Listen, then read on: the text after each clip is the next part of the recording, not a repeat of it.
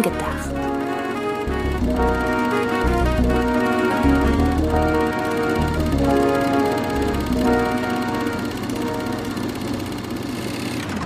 Hallo, liebe Zuhörerinnen und Zuhörer, zu einer neuen Ausgabe von Film gedacht. Film gedacht, so wie nachgedacht, nur mit Film. Was war der letzte richtig miese Film, den du gesehen hast? Du musst da jetzt nicht in eine Hasstirade äh, abdriften, aber was war da der letzte Film? Erinnerst du dich? Boah, meine Güte, frag das doch, bevor wir aufnehmen, Nein, dann hätte ich, ich mir das das spontan. rausgesucht. Du musst ein bisschen spontan sein. Ja, jetzt, dann, dann fang du doch spontan an, während ich überlege, was der letzte war. Also ich muss tatsächlich sagen, ich habe vor kurzem einen Film geguckt, der sehr gehypt wird, so in der Horrorfilm-Friends-Szene und habe den Hype leider nicht so ganz verstanden. Hast du Housebound gesehen, diesen neuseeländischen Horrorkomödienfilm? Könnt mich jedenfalls nicht erinnern. Es geht ja um ein Mädchen, das nach einem Banküberfall in Hausarrest geschickt wird und äh, mit einer Fußfessel äh, an das Haus ihrer Mutter gekettet ist. Also erstmal schon mal eine hübsche Idee, jemanden wirklich ans Haus zu ketten. Man fragt sich ja bei so Haunted House Filmen immer, warum geht er denn nicht einfach? In diesem Fall darf sie nicht gehen. Und so nach und nach äh, kristallisiert sich heraus, irgendwie scheint es in dem Haus zu spuken. Und ähm, ja, daraus entspinnt sich halt so eine schon ein klassischer Horrorfilm, aber durch ihre Null-Bock-Attitüde einer Pubertierenden hat das Ganze einen sehr augenzwinkernden Beigeschmack. Ich muss nur gestehen, dass was sie halt hier so als Null-Bock-Attitüde, was viele als klassische Null-Bock-Attitüde loben und dadurch diese Freshness loben, das hat bei mir halt leider dazu geführt, dass ich die Figur super ätzend fand und mir das alles sehr schnell sehr egal war und die Auflösung fand ich auch sehr lame. Also da muss ich sagen, der war jetzt nicht grottenschlecht, aber gemessen an dem Hype, den der kreiert hat, da war ich leider enttäuscht. Bei mir ist das Problem, wir, wir zeichnen das ja mit einem großen Vorlauf ab aus terminlichen Gründen. Zwischen Aufnahme und Veröffentlichung werde ich einige Filme noch gucken und da werden mittlerweile die Kritiken raus sein. Das heißt, vielleicht, wenn ich jetzt einen Film nenne, werden sagen, aber Sidney, du fandest doch neulich auch XY schlecht. Ja, ich habe äh, zum Veröffentlichungszeitpunkt vielleicht neulich XY schlecht gefunden, aber zum Aufzeichnungszeitpunkt ist XY noch in der Zukunft.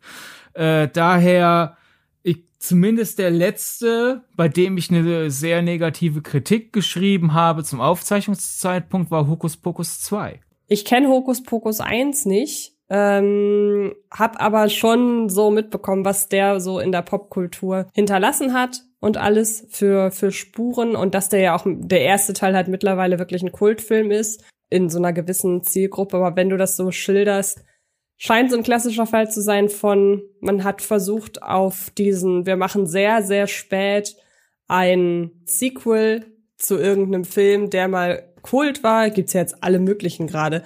Also auch Stichwort, äh, wie ist der mit Eddie Murphy, der zweite Teil. Prinz aus Zamunda? Prinz aus Zamunda, dann wurde ja zum Beispiel auch, äh, na, wie heißt der, äh, den wir beide nicht mögen, äh, Kevin allein zu Hause geremaked und äh, klingt so ein bisschen wie wir haben da eine wir haben da eine Marke quasi, aber wissen nicht so richtig was mit ihr anzufangen. So klingt das ein bisschen. Ja, so ähnlich. Es ist halt wirklich das das das das unfähige Mimikrie des Originals. So nach dem Motto, okay, im ersten die Fans mögen, dass gesungen wird, also wird jetzt auch gesungen. Aber im ersten hatte es natürlich narrativen Hintergrund, im zweiten nicht, weil ist ja egal, Hauptsache die singen, das reicht den Leuten doch. Und äh, der sieht halt auch unfassbar billig aus. Also da gibt's ein Waldstück, das sieht eher so aus, als hätte man vor einer Fotoleinwand äh, ein paar Hände Laub verteilt. Und das beginnt, äh, wir sind das erste Mal dieses Waldstück in der frühen Nacht und wir sehen es bis kurz vor Sonnenaufgang. Der Mond bleibt die ganze Zeit an derselben Stelle. Oh. Ja, gut. Ja, wodurch halt auch so, weil es gibt erzählerisch ja so eine quasi die sprichwörtliche tickende Zeitbombe, so ein Motto, oh Gott, wir müssen langsam handeln, bald haben wir keine Zeit mehr. Aber das wird mir halt visuell, wird mir aber die ganze Zeit suggeriert, ist doch noch Zeit. Der Mond hat mhm. sich noch keinen einzigen Millimeter bewegt.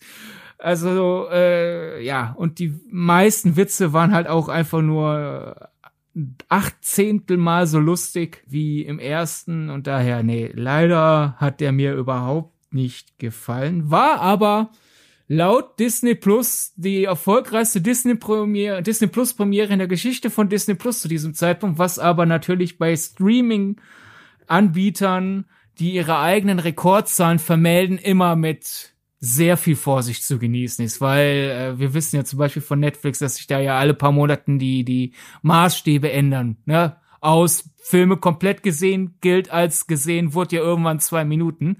Daher, wer weiß, was Disney Plus da sich bei Hokus Pokus 2 für Maßstäbe rausgezogen hat aus der Nase.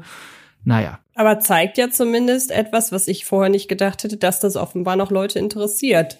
Ich weiß nicht, waren das die internationalen, die internationale Nachricht quasi mit den Erfolgen oder war das auf Deutschland bezogen? Nein, nein, nein, schon international. Okay. Und die Reihe, ja, also, ich meine, das, die Diskussion hatten wir ja schon mal. Irgendwie bist du in einer Blase aufgewachsen, wo Hokus Pokus nicht stattfindet, aber das ja. ist eigentlich schon eine große Sache.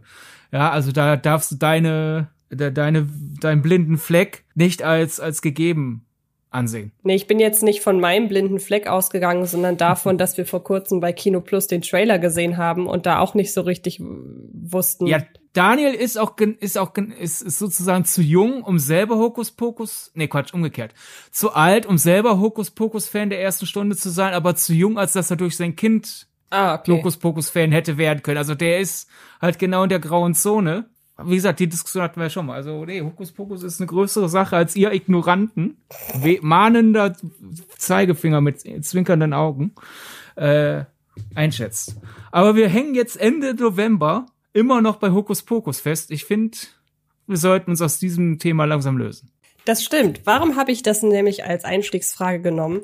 Weil ich vor kurzem auf einen Artikel gestoßen bin. Und zwar auf metacritic.com wurden die Worst Movie Directors of the 21st Century so far gekürt anhand der Metacritic-Bewertungen. Und ähm, das habe ich gesehen und dachte so, hey, lass uns doch irgendwie mal diese Liste uns vornehmen und ganz in unserem filmpositiven Denken dieses Podcasts von jedem der genannten Regisseure, und da sind halt teilweise Leute bei, ich weiß nicht, wie es dir ging, wo mir das schwer gefallen ist, diese Aufgabe auszuführen, ähm, eine positive Sache nennen. Sei also ein Projekt oder was auch immer. Irgendeine positive Sache, die uns gut oder die uns positiv eben zu dieser Person einfällt. Und ich würde sagen, zum einen, wer das im Nachhinein nochmal nachlesen will, wir teilen den Link zu der Metacritic-Liste, würde ich sagen, bei Twitter, ne? Zum anderen werden die. Wenn es Twitter noch gibt, wenn der Ausgabe Das erscheint. stimmt natürlich. Ähm, zum anderen werden wir natürlich sämtliche Filme, die wir hier nennen, wieder bei Letterboxd archivieren. Das heißt, ihr könnt das Ganze im Nachhinein dann an vielerlei Stellen nochmal nachlesen. Und ich würde sagen, wir fangen an mit Platz Nummer. Wir sollten erstmal erklären, wie die Liste zustande kam. Das darfst du gerne machen. Ja, okay. Also Metacritic hat ähm, für diese Liste auf äh, RegisseurInnen geblickt, die seit dem 1. Januar 2000 mindestens vier Filme veröffentlicht haben. Die Filme mussten in den USA veröffentlicht werden, ist aber da, ist da aber egal, ob Kino oder zum Beispiel straight to Netflix. Und ja, aus den Metacritic-Werten derer Filme wurde ein Durchschnittswert errechnet. Das heißt, jemand, der nur einen richtig miesen Film gemacht hat, oder zwei oder drei richtig miese Filme, kommt hier nicht vor. Es mussten schon vier miese Filme sein. Und für die Liste von Metacritic wird halt nur beobachtet die Filme ab 2000. Wir werden jetzt beim Positiven erwähnen, was diese Leute doch durchaus können, aber auch auf frühere Sachen zurückgreifen. Jedenfalls habe ich mir das vorgenommen, weiß nicht, wie, wie du es handhabst.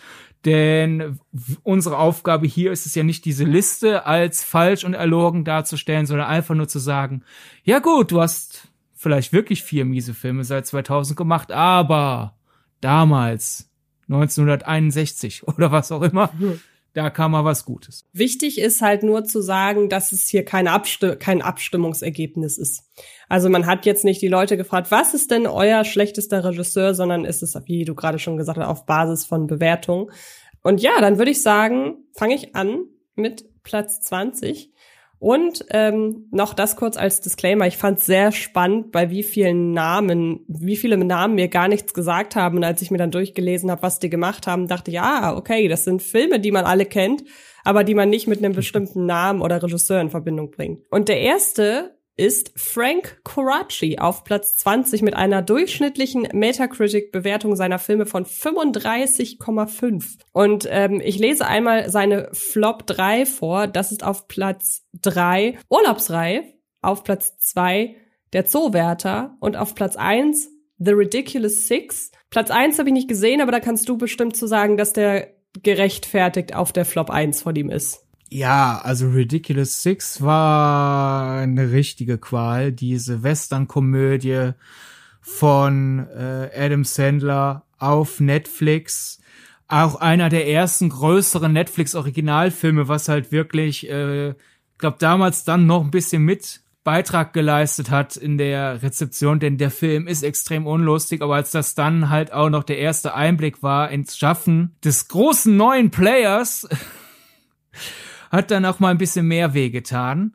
Ich glaube, wir müssen gar nicht groß in anderen Filmen wühlen, damit wenigstens du schon ein positives. Ja, ja. lustigerweise ja. sind es so, ist es sowohl Platz zwei und drei und ich habe mir überlegt, nehme ich jetzt den besseren Film oder nehme ich jetzt die schönere Geschichte? Und ähm, ich nehme jetzt einfach beides. Und zwar Urlaubsreif auf Platz drei mit einer durchschnittlichen Metacritic-Bewertung von 31. Ich stehe dazu, es ist für mich auch kein Guilty Pleasure. Ich liebe Urlaubsreif. Urlaubsreif ist meine abs eine meiner, also mein zum einen mein liebster Adams, meine liebste Adam Sandler Komödie. Da nehme ich jetzt mal sowas wie The Meyerowitz Stories oder Der schwarze Diamant oder was auch immer raus, sondern wirklich eine von den klassischen Adam Sandler Komödien mit meine mit Abstand liebste. Und ich mag den Film ich finde den einfach toll. Also, wenn ich gerade kein Geld habe, um in Urlaub zu fahren, dann gucke ich Urlaubsreif. Ich mag das total. Ich mag die Interaktion zwischen Drew Barrymore und Adam Sandler. Ich mag die Entwicklungen, die Adam Sandler mit den äh, Kindern durchmacht von von ähm, Drew Barrymores Figur.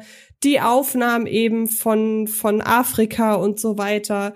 Adam Sandler hat ja nun mal diesen Spleen, dass er sich überlegt, ich nehme Leute, die ich mag und reiß mit denen an schöne Orte, mach da Urlaub und drehe nebenbei einen Film. Und es gibt da zwei, drei gute. Ich mag da zum Beispiel auch die äh, meine erfundene Frau. Und das sind Filme, in denen kann ich mich einfach total drin verlieren in dem Moment. Und deshalb Urlaubsreif hat einen riesengroßen Platz in meinem Herzen. Der Zoowärter mag ich als Film eigentlich nicht. Aber als ich mich damals von meinem Freund getrennt habe nach einigen Jahren Beziehung und ich wieder bei meinen Eltern eingezogen bin, war das war an meinem Geburtstag. Ja, an meinem Geburtstag wurde mit mir Schluss gemacht. Und ähm, dann war ich irgendwie nicht wirklich in Schli Stimmung, Geschenke auszupacken und so weiter. Und ähm, eins habe ich dann aber doch ausgepackt und das war eben der Zoowärter von, also ich habe am Paket erkannt, dass es eine DVD ist. Und das war der Zoowärter von meiner Mama. Und irgendwie war das in dem Moment genau das Richtige, was ich gucken musste. Eine platte Komödie, ja, mit sprechenden Tieren, mein Gott. Und Thomas Gottschalk. Stimmt. Und ich muss zugeben, ich mag den Film nicht wirklich und ich würde ihn mir, glaube ich, auch mit dem Gedanken, nur den Film zu bewerten oder zu gucken, nicht wirklich nochmal angucken. Aber da hängen, also das ist halt irgendwie so eine, eine Geschichte, die ich hier, hier nennen kann und das finde ich schön. Manchmal haben Filme einfach einen rein sentimentalen genau. Daseinswert. Gut Deutsch reden tut. Aber wir sind ja bei schlechten Regisseuren. Da passt vielleicht auch, wenn man nicht richtig reden kann. In der Ausgabe ja. dazu. Bei mir wär's erstens, ich finde es natürlich wichtig zu erwähnen, dass äh, der gute Mann ja auch The Wedding Singer inszeniert hat, der ja im Gegensatz zu deiner Wahl äh, Urlaubsreif durchaus ein Konsenskandidat ist für eine gute Adam Sandler Komödie. Äh, das war aber halt noch 1998. Dadurch konnte der Film seinen Schnitt nicht retten. Das wäre so einer meiner positiven Schlagpunkte für ihn. Und dann würde ich noch sagen, aus seinem äh, ab 2000 schaffen. Ich will jetzt nicht sagen, Klick ist äh, unterschätzt, das stimmt nicht, aber dieser Film, wo Adam Sandler halt eine magische Fernbedienung hat und damit zum Beispiel sein Leben vorspult und so weiter. Ich finde den aus der Phase, wo sich auf einmal so ein bisschen der Wind gegen Adam Sandler ge gewendet hat, noch einen der amüsanteren. Ich fand ihn nicht gut, aber ich fand ihn nie störend. Der hat ein paar gute äh, Witze, die Moral ist schön, sie ist halt nur extrem moralinsauer übermittelt, aber irgendwie, ich finde, den kann man gut gucken und der hat halt einen Metacritic-Wert von 45, was ja nicht gerade gut ist, aber halt so knapp unterdurchschnittlich eigentlich, wenn wir sagen, 50 ist ja die Mitte. Und noch knapper dran ist halt in 80 Tagen um die Welt die Jackie Chan Variante. Und da muss ich auch sagen, ich, ich mag den ja durchaus. Der ist natürlich nicht so gut wie der alte in 80 Tagen um die Welt, der ja sehr kontrovers den Oscar äh, als bester Film gewonnen hat. Aber ich finde, das ist so ein guter Sonntagnachmittags Abenteuer-Komödienfilm. Der ist da wirklich, der läuft auch interessanterweise auch sehr oft ungefähr Sonntagnachmittags. Also ich glaube, ein paar Sender haben realisiert, dass er da gut aufgehoben ist. Es ist also dieses, ich lasse mich ein bisschen berieseln von den schönen Kostümen, von den schönen Schauplätzen und äh, Jackie Chan hat Spaß an der Sache und ja, den, den kann man solide gucken. Daher äh, sieht man schon eine Bandbreite zwischen dem und halt The Ridiculous Six, der wirklich eine Qual ist und daher schlage ich vor, wir gehen rüber zu Platz 19, den mhm. es nicht gibt, weil es zwei Leute gibt, die auf Platz 18 sind. Richtig, du darfst anfangen. Ja, okay, Platz 18, der erste. Brian Robbins, der ist vor allem bekannt für äh, späte Eddie Murphy Filme, nicht ausschließlich, aber er hat zum Beispiel gemacht Meet Dave, das ist dieser Eddie Murphy, ist Eddie Murphy in Eddie Murphy, in einem Film mit Eddie Murphy Film, also halt dieser, ich sag mal, äh, so ein bisschen alles steht Kopf bevor es alles steht Kopf gab, als das kleine Eddie Murphys in einem großen Eddie Murphy Roboter sind und du hast halt diese Schaltzentrale und da dadurch kam jetzt ein bisschen meine Assoziation zu äh, äh, Stande. Der ist auch mit äh, Teil äh, dieser äh, Durchschnittsbewertung und er hat außerdem gemacht äh, A Thousand Words, also nur noch tausend Worte, der Eddie Murphy Film, wo Eddie Murphy verflucht wurde, dass er, wenn er noch tausend Worte sagt, sterben wird. Also ist er quasi zu einer Art Schweigegelübde verdammt. Das sind so unter anderem die Sachen und nicht zu vergessen der wirklich legendäre Oscar-nominierte Film Norbit. Oscar nominiert aufgrund seines Make-ups. Ich glaube, da kann man auch tatsächlich nicht viel gegen sagen, aber gegen alles andere an Norbit kann man viel sagen. Habe ich nie gesehen. Aber das so zur Erklärung und ich würde dir jetzt den ersten positiven Twist überlassen. Antje. Ja, ich fand es nämlich sehr, sehr schwer, da etwas zu finden. Und ähm, habe dann aber einen Film entdeckt, den ich jetzt nicht mit ihm in Verbindung gebracht hätte. Aber er hat ihn produziert. Und mein Gott, dann darf man sich eben über die Position zu einer positiven Nennung hier äh, hin oder inspirieren lassen. Er hat nämlich einen aktuell immer noch bei Netflix verfügbaren Film mitproduziert. Und zwar das Jugenddrama Unersetzlich. Ähm, darin geht es um ein, ein junges Pärchen, das schon sehr, sehr lang zusammen ist, gespielt von Gugu Martha Raw und äh, Mikil Hulsmann. Ich kannte den vorher nicht. Ich weiß auch nicht, ob man ihn so ausspricht. Aber die beiden sind halt irgendwie schon ein Paar, kennen sich schon seit sie Kinder sind, sind total verliebt und glücklich. Eigentlich ist alles gut und dann kriegt sie aber die Diagnose Krebs und weiß ganz genau, das sie nicht mehr lange hat und macht sich dann auf die Suche, um für ihren Freund eine neue Freundin zu finden, damit er nach dem Tod nicht alleine ist. Und gleichzeitig sieht man aber, wie sie halt irgendwie natürlich auch selber struggelt mit dem ganzen Thema oder mit ihrem bevorstehenden Tod und versucht, ähm, ja, sich selber noch irgendwie Mut zu machen. Sie trifft in einer Selbsthilfegruppe dann noch auf weitere Menschen die ebenfalls kurz vor dem Tod spiel, äh, stehen, unter anderem gespielt von Kate McKinnon, Christopher Walken und Brian Tyree Henry, also auch wirklich schöne Leute, die da mitspielen. Und ähm, ich mochte den Film damals sehr gerne. Ich habe da noch damals, ich habe noch mal geguckt. Ich habe dem Film bei Filmstarts damals dreieinhalb Sterne gegeben. Kam natürlich im Fahrwasser von Das Schicksal ist ein mieser Verräter. Äh, was gab es dann noch? Äh, ich und Earl und das Mädchen, ein ganzes halbes Jahr. Also das war einfach gerade die Phase, in der diese Filme angesagt waren. Aber ich finde, Unersetzlich ist ein schöner ähm, ein, ein schöner Film einfach, der auch nicht zu rührselig wird. Und ähm, ja, Brian Robbins hat diesen Film produziert und deshalb ist das mein ist das in meinen Augen ein positiver Verdienst seiner Person und deshalb sei er hier erwähnt. Ich würde auch einmal die Produktionsroute äh, gehen. Er hat auch produziert den von uns beiden gemochten und in einer Ausgabe auch schon mal mit analysierten Wenn du stirbst, zieht dein ganzes Leben an dir vorbei, sagen sie. Wäre auch bei mir sonst Nummer zwei gewesen, wenn's, wenn er unersetzlich nicht gemacht hätte. Ja, ein äh, sehr schöner Zeitschleifenfilm mit äh, einem der dramatischeren Twists an der äh, Prämisse. Meistens sind Zeitschleifenfilme ja doch eher lustig oder tragikomisch. Ich würde hier gar keine nennenswerte komödiantischen Elemente drin sehen. Und sonst kleine These noch von mir zu, zu seiner Regiearbeit. Wenn ich mir nämlich anschaue, dass die Metacritic-Werte von Norbit bei äh, 27 und von A Thousand Words bei 26 liegen, habe ich so ein bisschen die These, dass auch teilweise seine Eddie Murphy Sachen vielleicht ein bisschen Mitleidenschaft gezogen wurden durch dieses Narrativ und das ist kein Vorwurf an äh, den Kollegen und Kolleginnen, die damals die Filme besprochen haben, auch unser eins passiert das halt einfach, wenn jemand drei, vier schlechte Filme macht und macht dann den nächsten schlechten Film, ist natürlich eher der Gedanke, ach nein, nicht schon wieder, statt einfach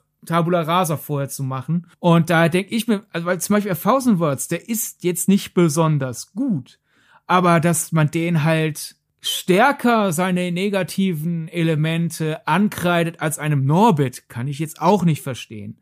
Und auch Meet Dave ist, finde ich, eher ein Film aus der Kategorie egal, also als aus der Kategorie schlecht. Da ist so ein bisschen meine Frage vielleicht, wäre erst A Thousand Words rausgekommen, dann Meet Dave und dann erst Norbit, wären die Zahlen vielleicht insgesamt ein bisschen äh, besser, weil nur Norbit halt sein, sein, seine Vollattacke abbekommen hätte und A Thousand Words und Meet Dave eher so abgegolten wäre mit, naja, ein Film halt. Vor allen Dingen muss ich sagen, ich fand einfach die Idee, ein, ein Konzeptfilm wie A Thousand Words mit jemandem wie Eddie Murphy zu machen, das ist eigentlich so ein geiler Besetzungskuh bei so einer Person wie eben Eddie Murphy, die halt permanent, die, die sehr, sehr schnell redet, die viel redet, die viel ihres Humors über ihre Sprache transportiert.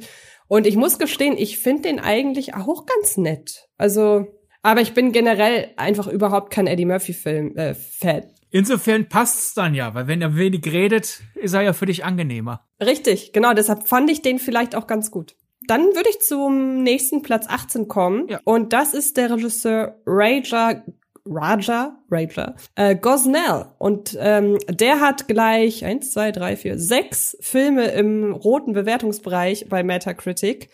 Von unten nach oben mit 38 Yours, Mine and Ours, Platz 35 Scooby-Doo, Platz, Platz 35, nein, Platz 5 mit 35 Scooby-Doo, Platz 4 mit 34 Die Schlümpfe 2, Platz 3 mit 34 Scooby-Doo 2 aus dem Jahr 2004. Platz 2 mit 33 Big Mamas Haus. Und Platz 1 mit 30 Die Schlümpfe. Ich mach's kurz. Ich musste wieder über die Produzentenschiene gehen und hab aber gesehen, Gott sei Dank, dass er den Animationsfilm der Schlümpfe mit dem geheimnisvollen Dorf, dass er den mitproduziert hat. Und ich weiß, wir waren uns damals einig, dass wir den beide wirklich süß fanden. Nicht wahr? Der hat ein richtig schönes Design, der hat gutes 3D. Das ist eine nette Abenteuergeschichte, die tonal zu den Schlümpfen passt. Und ja, gut, da kann äh, er noch weniger für äh, als für die äh, Originalfassung. Der wurde sehr schön synchronisiert mit Nora ja. Tschirner als Schlumpfine und mit einem großartig aufgelegten Christoph Maria Herbst als Gargamel, der so ja. quasi Stromberg als Hexer draus gemacht hat, was vielleicht schlimmer klingt jetzt so von mir nacherzählt, als es ist, aber mhm. den kann man sich sehr gut anschauen und in der deutschen Fassung kann man den sich richtig gut anschauen. Ich mag den auch total gern. Ich weiß, ich habe den damals in einem Presse-Triple-Feature gesehen, zusammen mit Live, diesem Film mit Jay Gyllenhaal und was Ryan Gosling, äh, Reynolds und äh, Rebecca Ferguson, dieser Alien-Klon, den ich ganz furchtbar finde. Und danach lief Ghost in the Shell und ich bin aus dem Triple raus und dachte, boah, die Schlümpfe war der beste Film des Tages mit Abstand. Absolut, unterstreiche ich. Absolut. Ja. ja. Der ist richtig schön. Ja, äh, ich finde, man, kann, man könnte es darauf belassen, aber um wenigstens auch ein positives Regiewort zu lassen. Sein Scooby-Doo-Realfilm, legendärerweise ja von James Gunn mitgeschrieben. Ich glaube, das ist wieder ein Fall damaliger Kritikerkonsens und heutiger Publikumkonsens driften von Jahr zu Jahr immer weiter aus, einander, unter anderem vielleicht auch, gehen wir mal zu durch nostalgische Verklärung.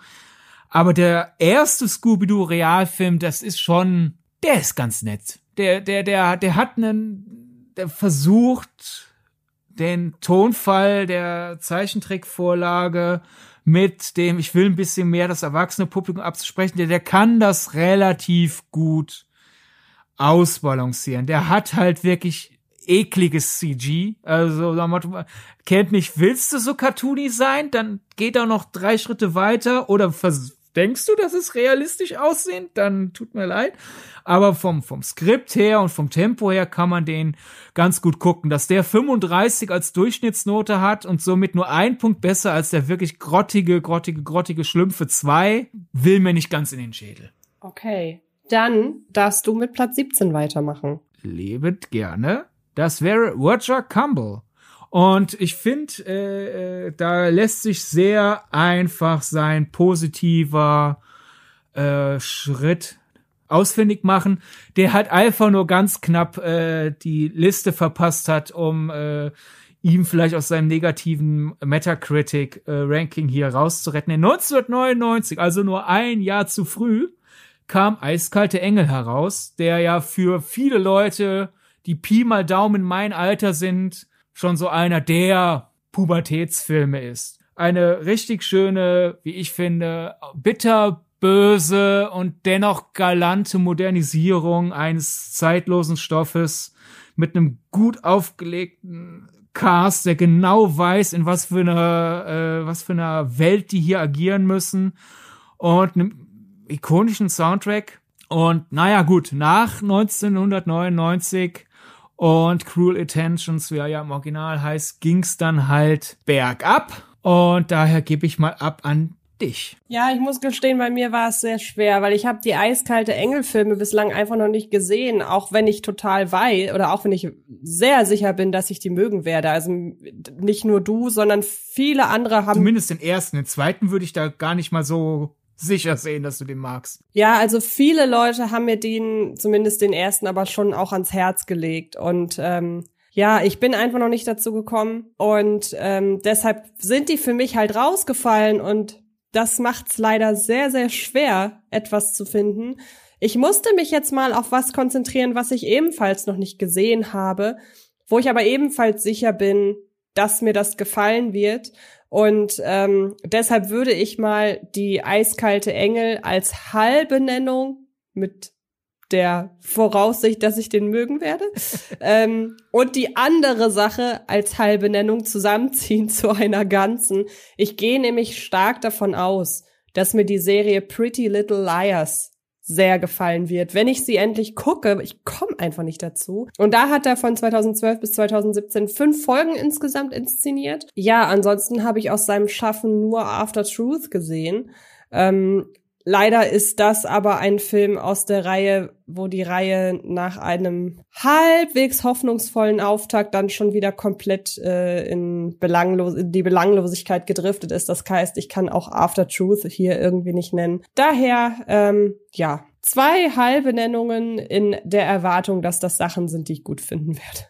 Ich kann wenigstens verstehen, warum man halt als Studio hinter der After-Reihe sagt, hey, der Mann, der Cruel Intentions gemacht hat, fragen wir den doch mal. Ja, gut. Das, das ist stimmt. sinnig, wenn es dann halt misslungen ist, Pech gehabt. Aber vielleicht fragen sich manche, warum ist denn jetzt sein, sein, sein Schnitt so schlecht?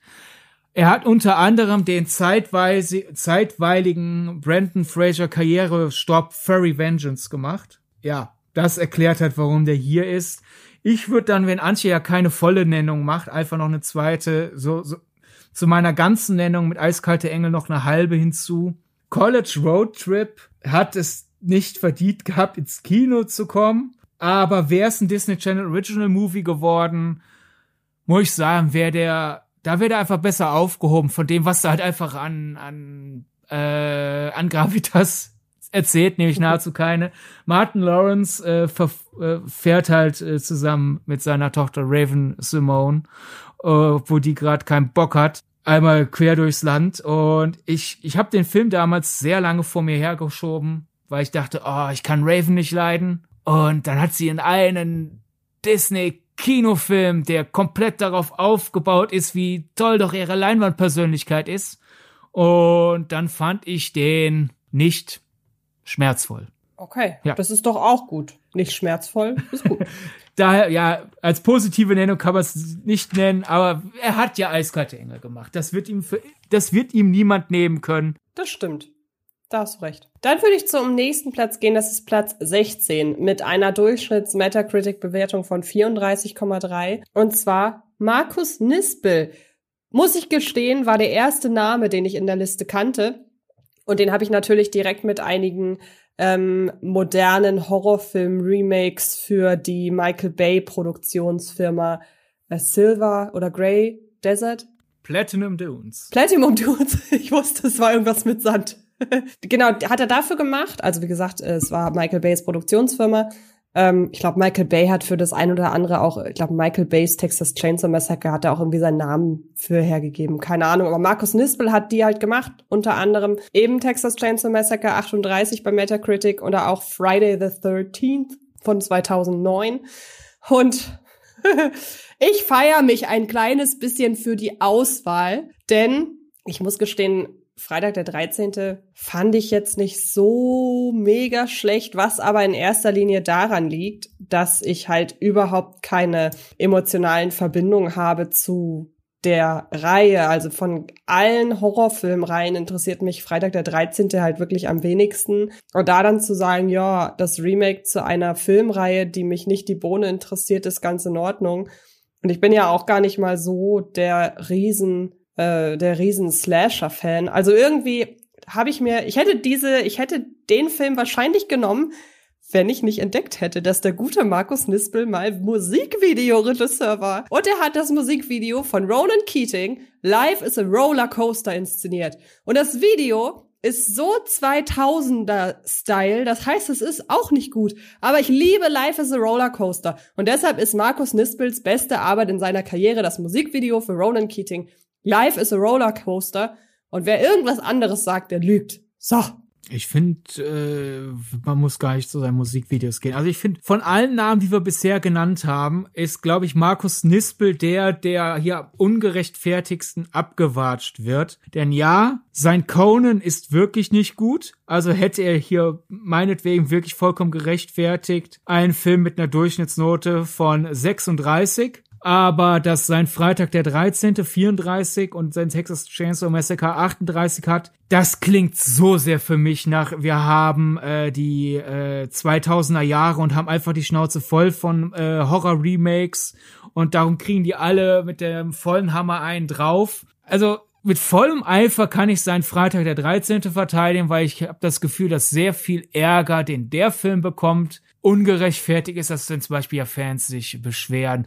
Aber Jason ist doch nicht schnell. Doch, in den ersten paar Filmen war Jason schnell. Dann wurde er halt 1830 mal getötet und wieder auf, ist dann wieder neu auferstanden. Da wird man halt mit der Zeit ein bisschen langsam, aber das hier ist ja keine Fortsetzung, sondern Neustart. Das war also zurück zu den Wurzeln gehen, vollkommen gerechtfertigt. Aber warum ist er so wuchtig? Ja, selbes Spiel. Ja, die Figuren sind aber so ätzend. Okay, ist, ist ähm, Punkt bei dieser Art Horrorfilm sind äh, die, die menschlichen, nicht maskierten Figuren Kanonenfutter und dann ist halt die Frage, kann ich es wenigstens aushalten, bis das Kanonenfutter dran glaubt oder finde ich es eine Geduldsprobe? Das aber halt, manche sagen, ich brauche Sympathieträger äh, und das hätte mir doch Freitag der 13. bisher gegeben und der leider nicht. Na, wenn du so fühlst, okay, aber bei mir ist der Gedanke, die Freitag der 13. Filme, wo die Opfer, Sympath echte SympathieträgerInnen sind. Das sind sehr wenige für mich und meistens ist es halt die Kategorie, ich halte die aus und hab dann Spaß, wenn sie dran glauben müssen und da ist für mich der Markus Nispel Freitag der 13. voll drin. Ich find's nicht unausstehlich, sie äh, mir anzuschauen, aber die meisten habe ich dennoch eine diebische Freude. Wenn sie dann glauben müssen, Es gibt auch ein paar Figuren, wo ich ein bisschen mitleide. Der hat einen schönen, einen schön aus dem Nichts kommenden Schluss. Also aus dem Nichts kommen im Sinne von, ach, ich dachte, es ist alles friedlich und hoch, hier kommt noch mal ein letzter Schrecken. Der ganze Prolog ist toll. Also ich finde, der Film wird vollkommen ungerechtfertigt, abgewatscht und auch sein Texas Chainsaw Massacre ist in meinen Augen einer der besseren Texas Chainsaw Massacre. Dass bisher kein Texas Chainsaw Massacre an das Original rangekommen ist, ich glaube, da können wir uns fast alle zu einig werden. Aber wenn wir halt in einer Welt leben, wo es nach dem ersten Teil weiterging, dann hätte ich lieber eine Welt gehabt, wo mehr Filme sich auf dem Markus Nispel Niveau einpendeln, als auf zum Beispiel dem Niveau, den einige Filme davor hatten. Daher lasst Markus Nispel in Ruhe. Ja, also ich finde auch, natürlich kann man gegen diese Hochglanz-Remakes von Terrorfilmen, die ja durch ihre Inszenierung dann einfach automatisch ein bisschen an einem Schrecken verlieren, der allein durch seine, seine Inszenierung entstanden ist, also gar nicht mal jetzt durch Friday the 13th, sondern in erster Linie eben bei ähm, Texas. Kann man ja sagen, dass man, dass, dass er da generell dem Terroransatz zuwiderläuft und dass das alles keinen Sinn macht. Aber man muss ja auch ein bisschen sagen, er hat mit dem, was er gemacht hat, sich ja voll in den Dienst dessen gestellt, was zu dem Zeitpunkt angesagt war. Er ist ja auch nicht der Einzige, der diese extrem ähm, diese Ex der der der da Remakes von den Horrorklassikern gemacht hat und die sind ja handwerklich wirklich in Ordnung, auch wenn man da wirklich sagen kann, Deep Deep, das passt nicht. Also es passt keine schnell geschnittene Hochglanz Michael Bay Inszenierung eines einer Neuauflage von Texas Chainsaw Massacre. Aber ich bin ja auch der Meinung, dass man sagen wir mal so, wenn jetzt jemand kommt und sagt, ich mache Texas Chainsaw Massacre nochmal und nutzt die dieselben Stilmittel wie damals Toby Hooper das gemacht hat, ja gut, aber du hast doch einen Film mit den Stilmitteln von damals, nämlich das Original. Also wenn man dann sagt, man macht was Neues, dann macht doch was Neues. Man kann ja am Ende immer noch sagen, sagt mir aber nicht zu. Ist ja völlig fein, aber ich bin dabei, der, die, ich fand die Nennung mit, äh, mit, mit Ronan Keating einfach nur ein bisschen lustiger. Aber ich bin da auf jeden Fall bei dir. Ich, ich finde die, diese Hochglanz-Remakes auch nicht so extrem schlimm muss ich sagen. Oder es ist, vor allem, es sind ja noch nicht mal, äh, gerade seine sind noch nicht mal diese Hochglanz-Remakes, weil ich finde, durch, durch, durch die, die, ja, durch die Schwere der Attacken, wirklich einfach so quasi Wucht in Tempo trifft auf was anderes bei seinem Freitag. Und äh, daher ist das schon mal nicht so hochglanz. Und ich finde sein Texas, ich finde, der ist natürlich auf ganz andere Art und Weise widerlich als das Original, aber ich finde den, der wird ja gerne so als einer der Paradebeispiele für halt diese zu polierten 2000er Remix genommen. Und ich finde sein Texas also ich habe danach, jetzt mal übertrieben gesagt, nach seinem Texas habe ich Angst, dass ich mir äh, Tetanus eingefangen habe. Ja, gut, da hast du recht. Und das da ist ja recht. schon mal wenigstens ein Schritt, den einige Filme aus der Zeit, die genauso viel Ärger abbekommen haben oder sogar teilweise weniger Ärger abbekommen haben, die das nicht schaffen. Bei ihm habe ich wirklich so das Gefühl, okay, wo habe ich mich überall aufgeschnitzt? Gerade. Das ist, ist eine Leistung. Das, das stimmt, aber trotzdem an dieser Stelle noch einmal kurz die Erwähnung, einfach nur der Vollständigkeit halber. Und weil man, wie ich finde, diesem Film erst recht immer Unrecht tut. Der hat nichts mit Markus Nispel zu tun, aber wir sind uns ja beide einig, dass das Remake von Nightmare on Elm Street wirklich gut ist. Wirklich gut würde ich nicht sagen. Aber auch besser, als es, besser, als es gemacht wird. Viel besser, als es die Allgemeinheit findet. Genau. So, ähm, eigentlich wäre ich jetzt wieder dran. Aber bei dem nächsten Platz bin ich darauf angewiesen, jetzt noch einen Geistesblitz zu haben. Ich habe sonst 12 Mal um die Ecke gedacht bei meiner Suche, aber vielleicht Platz 15 Peter Hyams? Hyams? Keine Ahnung. Mit einer durchschnittlichen Metacritic-Bewertung von 33,8. Auf Platz 3 Beyond a Reasonable Doubt aus dem Jahr 2009 mit einer Bewertung von 35. Jetzt kommen wir langsam in den 20er-Bereich mit Platz 2 The Musketeer aus dem Jahr 2001 und Platz eins mit 24 Prozent A Sound of Thunder aus dem Jahr 2005. Was hast du gefunden? Äh, ich musste gar nicht suchen, denn er hat einen Film oh. gemacht, oh. den ich sehr mag und der auch neulich endlich äh, eine brauchbare Blu-ray-Veröffentlichung in Deutschland bekommen hat. Dazu hatte ich damals dann auch einen Heimkinotipp gemacht bei Filmstarts. Er ist der Regisseur von Stay Tuned, einer Gruselkomödie mit satirischem Einschlag? Fragezeichen, Fragezeichen, Fragezeichen, wo ein nicht besonders harmonisches Ehepaar durch eine dämonische Satellitenschüssel ins Fernsehprogramm gezogen wird und dort die Aufgabe mhm. hat, die pervertierten Varianten von Filmen, Shows und Serien zu überleben, denn sonst kriegt der Teufel ihre Seelen. Und der Film hat so einen Mordsspaß in sich. Und nicht etwa aus Versehen, sondern der Film weiß genau, was er ist. Und ich kann ihn nur empfehlen. Und naja, dann gibt's halt den ganzen Rest von dem Mann. Das klingt total interessant. Ich muss aber wirklich gestehen, beim Durchscrollen durch sämtliche Positionen, die dieser Mann schon bekleidet hat, und er hat ja nicht nur Regie geführt, hat auch Drehbücher geschrieben und Kameraarbeiten gemacht. Und ich habe partout nichts gefunden, von dem ich sagen kann, das habe ich gesehen und das habe ich genossen. Sein äh, einer seiner bestbewerteten Filme ist 2010, das Jahr, in dem wir Kontakt aufnahmen. Das hat bei, der hat bei IMDb 6,7, aber über viel mehr geht's da auch nicht hinaus. Und dann habe ich überlegt, was mache ich, um diese äh, Rubrik nicht zu, zu skippen. Und dann habe ich überlegt, mit wem mache ich diesen Podcast? Mit meinem besten Freund und Kollegen Sidney Schering, der wird diesen Gag wahnsinnig witzig finden. Deshalb mache ich ihn einfach. Und zwar habe ich mich entschieden für seine 2001er Regiearbeit The Musketeer, der junge D'Artagnan, weil mich dieser Film daran erinnert hat, dass Paul W.S. Anderson einmal einen sehr guten guten Film gemacht hat, der die drei Musketiere heißt. Und das bei der Übersicht seiner Vita hat mir diese positive Erinnerung an diesen Film ein Lächeln ins Gesicht gezaubert. Muss reichen. Finde ich gut. Vor allem Paul W.S. Andersons äh, Die drei Musketiere ist quasi die Umsetzung der Vision, die irgendwo in Peter Hyams äh, Musketier steckt, weil sein Musketier war so in Versatzstücken, was, wenn die drei Musketiere, aber voll äh, anachronistisch Martial Arts mäßig. Wäre das nicht cool? Wäre cool, mhm. hat der Mann aber einfach nicht umgesetzt.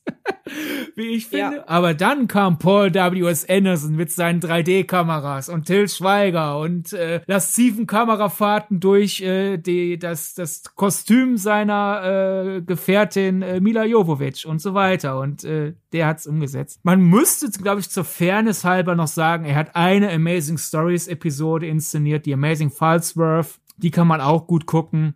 Aber sonst ist das wirklich ein Mann, der uns beiden leider ziemlich sonst wo vorbeigeht. Sorry, Peter. Jawohl. Dann würde ich, ich ahne, welchen, ähm, welche Nennung du beim nächsten genommen hast. Deshalb, ich bin ja auch dran. Von daher, egal. Ähm, kommen wir zu Platz 14 und zwar zu Rennie Harlan.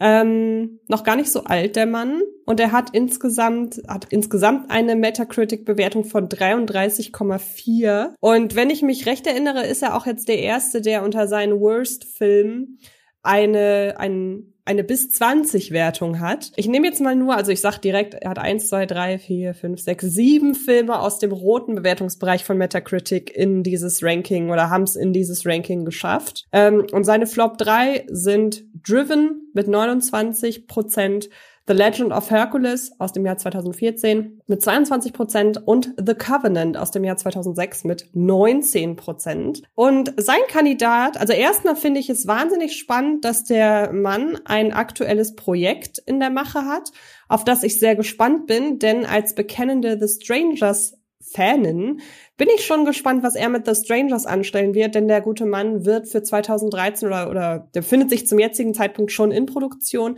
einen neuen The Strangers Film inszenieren. Und deshalb bin ich da gespannt, was da 2023 auf uns zukommt. Er hat aber einen Film aus dem Jahr, oder hat im Jahr 2013 einen Film auf den Markt gebracht, der ist nicht ins Kino gekommen und ich mochte den wirklich. Der hatte zwar so ein bisschen so seine Fehlerchen, aber ähm, an sich kam der auch nicht so schlecht weg. Und ich habe den gerne geguckt, und zwar Devil's Pass.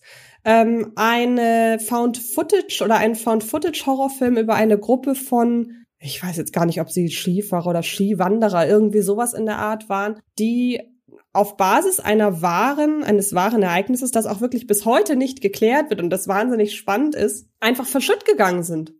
Und ähm, bis heute ist nicht bekannt, wo diese Menschen hin sind. Und äh, ich empfehle euch da, das ist auch eine Sache, die sich sehr gut bei äh, Twitter teilen lässt, sich mal in Wikipedia ein oder generell so ein bisschen zu belesen in Sachen Jetlov, in Sachen Jetlov Pass. Das ist diese, äh, ja, diese dieser Pass an diesem Gebirge, wo das Ganze sich ereignet hat, das ist super gruselig und dass es dafür ein, dass es dazu einen Film gibt, war eigentlich längst überfällig dadurch, dass man ja nie war oder da, dadurch, dass man bis heute nicht weiß, was mit den Leuten passiert ist, war da natürlich auch viel Spielraum, um diese ganze Sache zu verfilmen.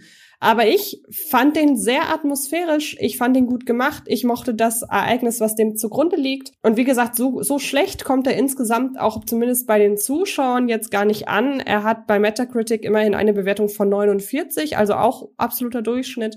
Und halt Devil's Pass. Ähm, ich weiß nicht, ob man den gerade streamen kann, aber auf DVD und Blu-ray gibt's den auf jeden Fall. Also so ein kleiner Horrorgeheimtipp.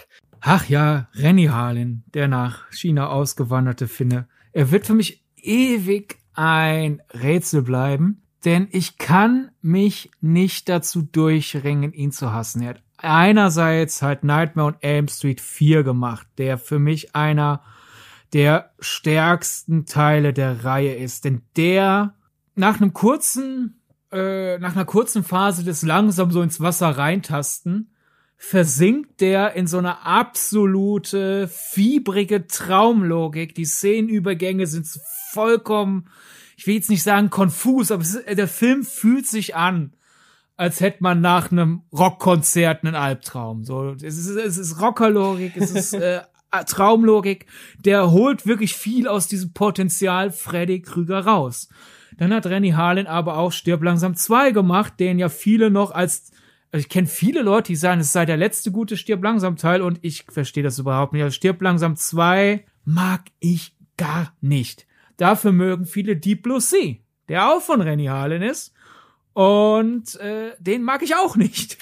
Aber dafür hat Renny Harlin halt die Piratenbraut gemacht. Cutthroat Island von 1995. Und das ist ja ein legendärer Filmflop Karrieren zerstört, äh, Studios an den Rand des Ruins gebracht und darüber hinaus. Und der ist gut. Leute, der, der hat eine große Schwäche, finde ich. Und das ist eine Sache, da konnte dann halt ein paar Jahre später Gore Verbinskis einfach äh, sagen, Moment, daraus lerne ich, die Kostüme in die Piratenbraut sind alle zu, zu hübsch. Also du der Film spielt in einer dreckigen Piratenwelt mit verwegenen, verrückten Abenteuern und zerlebten Figuren, teilweise auch, steht das den Figuren ins Gesicht geschrieben, aber die sehen halt so aus, als wären die gerade frisch aus dem Karnevalskostümverleih. Alles geschniegelt, gestriegelt und sauber. Das macht ein bisschen die Illusion kaputt. Gebe ich zu.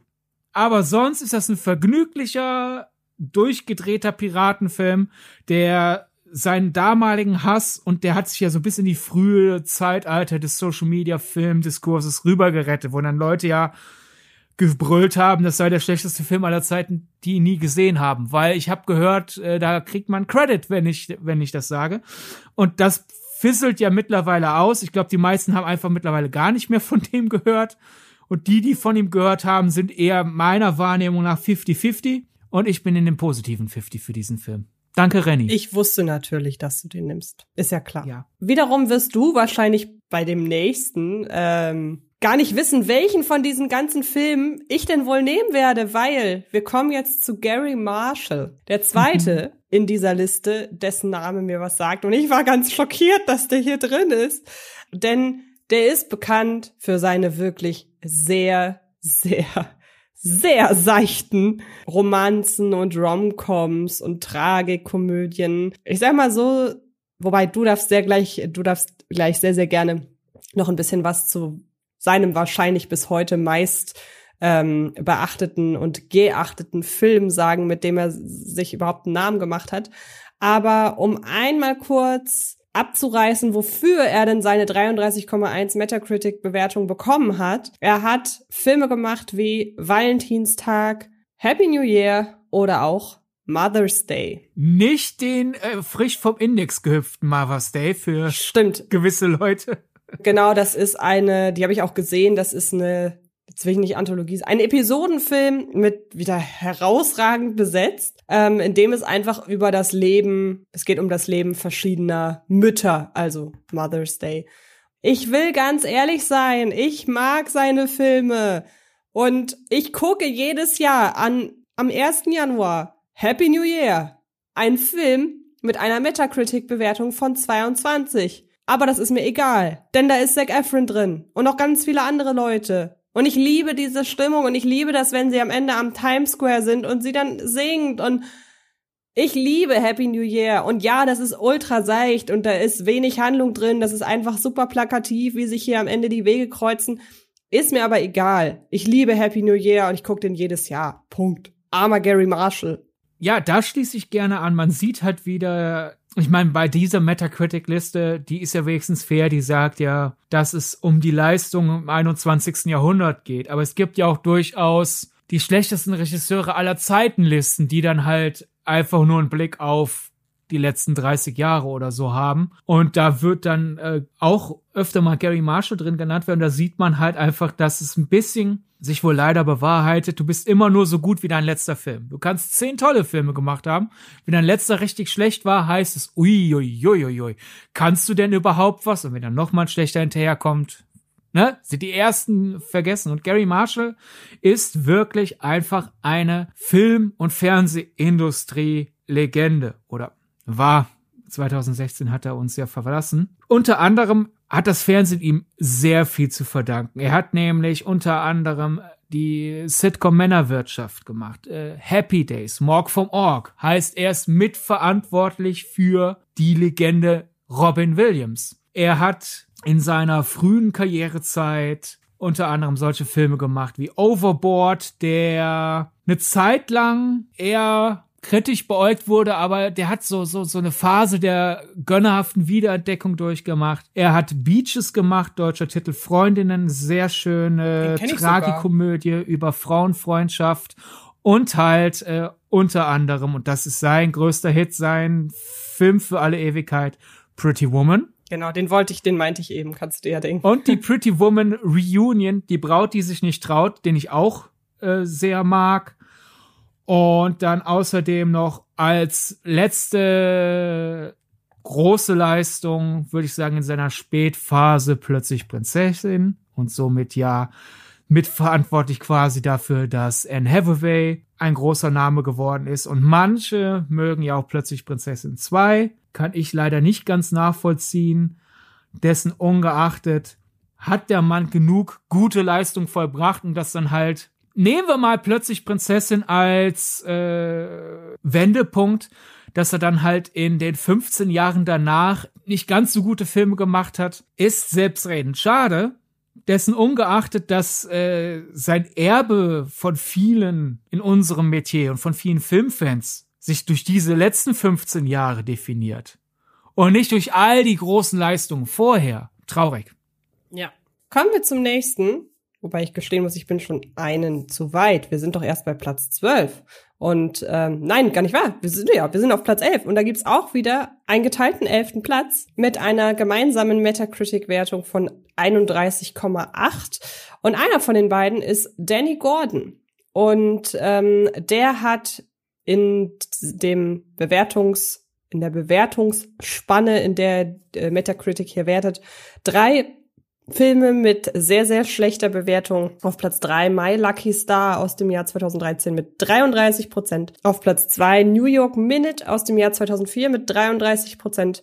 Aus dem Jahr 2001 Joe Dirt mit 20 Prozent. Und das ist auch wieder ein Kandidat, bei dem ich mich wieder sehr, sehr schwer getan habe. Und ich bin dann zurückgegangen in das, was er gemacht hat. Und er hat ja... Sie. Sie. Oh, Entschuldigung. Tut Die einzige Frau in dieser Liste. Und du machst sie zum Okay, Mann. gut, das ist super gemein. Aber ich möchte mich nicht als fehlerfrei darstellen, deshalb lassen wir es drin und ich entschuldige mich tausendmal. Wir hätten es auch wegschneiden können, aber das wäre nicht ehrlich. Es tut mir sehr, sehr leid.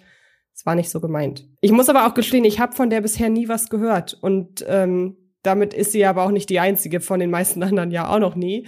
Ich habe so ein bisschen überlegt. Ich hatte gedacht, gut, sie hat die Regie gemacht für den 2004er Film Ein verrückter Tag in, in New York mit den Olsen Twins. Und ähm, damit verbinde ich halt so gewisse schöne Abende mit meiner damals besten Freundin ähm, zu Hause. Hab dann aber noch ein bisschen weiter geguckt und hab dann gesehen, dass er im Jahr 2015 eine Folge gemacht hat von einer Serie, die ich damals sehr gemocht habe. Und deshalb habe ich mich einfach dafür entschieden. Er hat nämlich eine Episode von Under the Dome gemacht. Sie, sie, sie. Entschuldigung.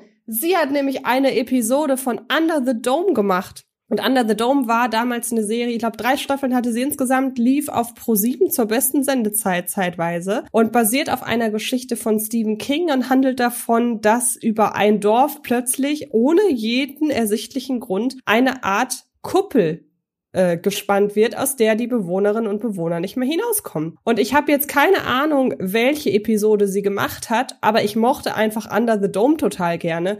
Und deshalb dachte ich, nehme ich das mal hier als ihre beste, in, in meinem Kopf hängen gebliebene Arbeit. Ja, Danny Gordon war für mich in der Vorbereitung auch das große Problem, denn wir müssen einfach der Fairness halber festhalten, ihre Fernsehkarriere ist glanzreicher als ihre Kinokarriere. Im Fernsehen wurde sie auch öftermals für positive Preise nominiert und hat auch ab und zu welche gewonnen.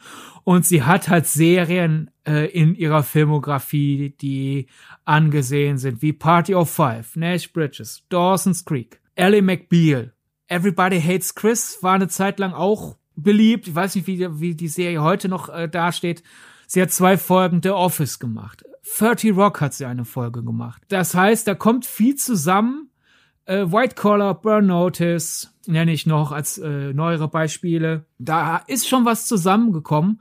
Problem ist, viele der Serien, wo sie sich halt ihre Sporen verdient hat und äh, bisschen ihren Namen reinwaschen konnte nach der eher nicht so guten Kinokarriere, sind Serien, die mir entweder egal sind oder die ich sogar gar nicht gesehen habe. Daher und ich will jetzt hier nicht äh, als, als positive Ausnahme The Office nennen. Das, das kommt mir irgendwie zu einfach vor.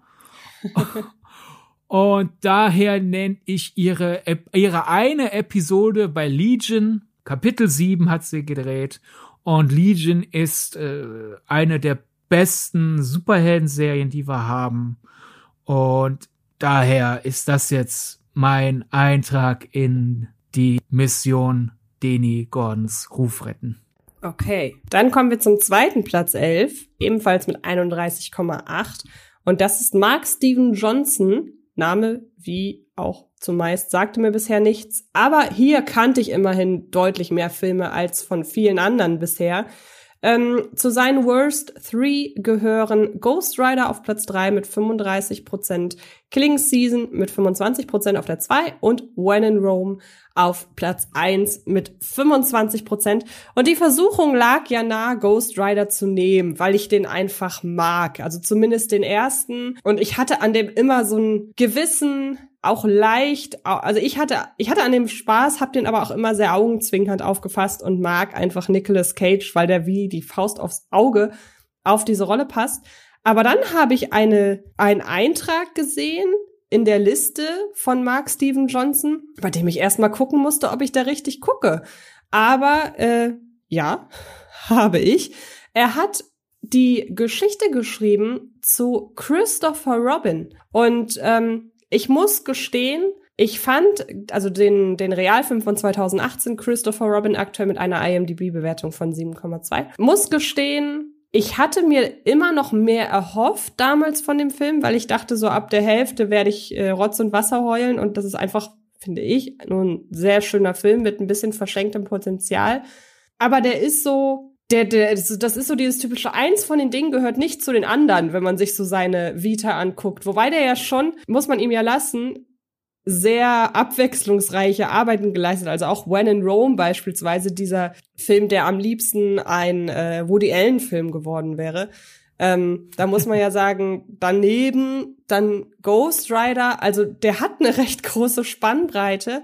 Trotzdem Christopher Robin hätte ich niemals mit dem in, der, in Verbindung gebracht. Und deshalb, ja, Christopher Robin. Ich muss mir den, glaube ich, auch noch mal angucken, weil ich glaube, ich habe damals einfach zu viel erwartet. Und da, wenn ich jetzt mir den angucken würde und ungefähr weiß, was mich erwartet, ich glaube, dann würde er mir noch mal besser gefallen. Also ja, Christopher Robin auch für mich hier als äh, als Nennung, um mich daran zu erinnern, den mal wieder zu gucken. Ja, Christopher Robin ist auch für mich eindeutig das Beste, was er in seiner Vita hat, um aber auch eine Regieleistung zu nennen.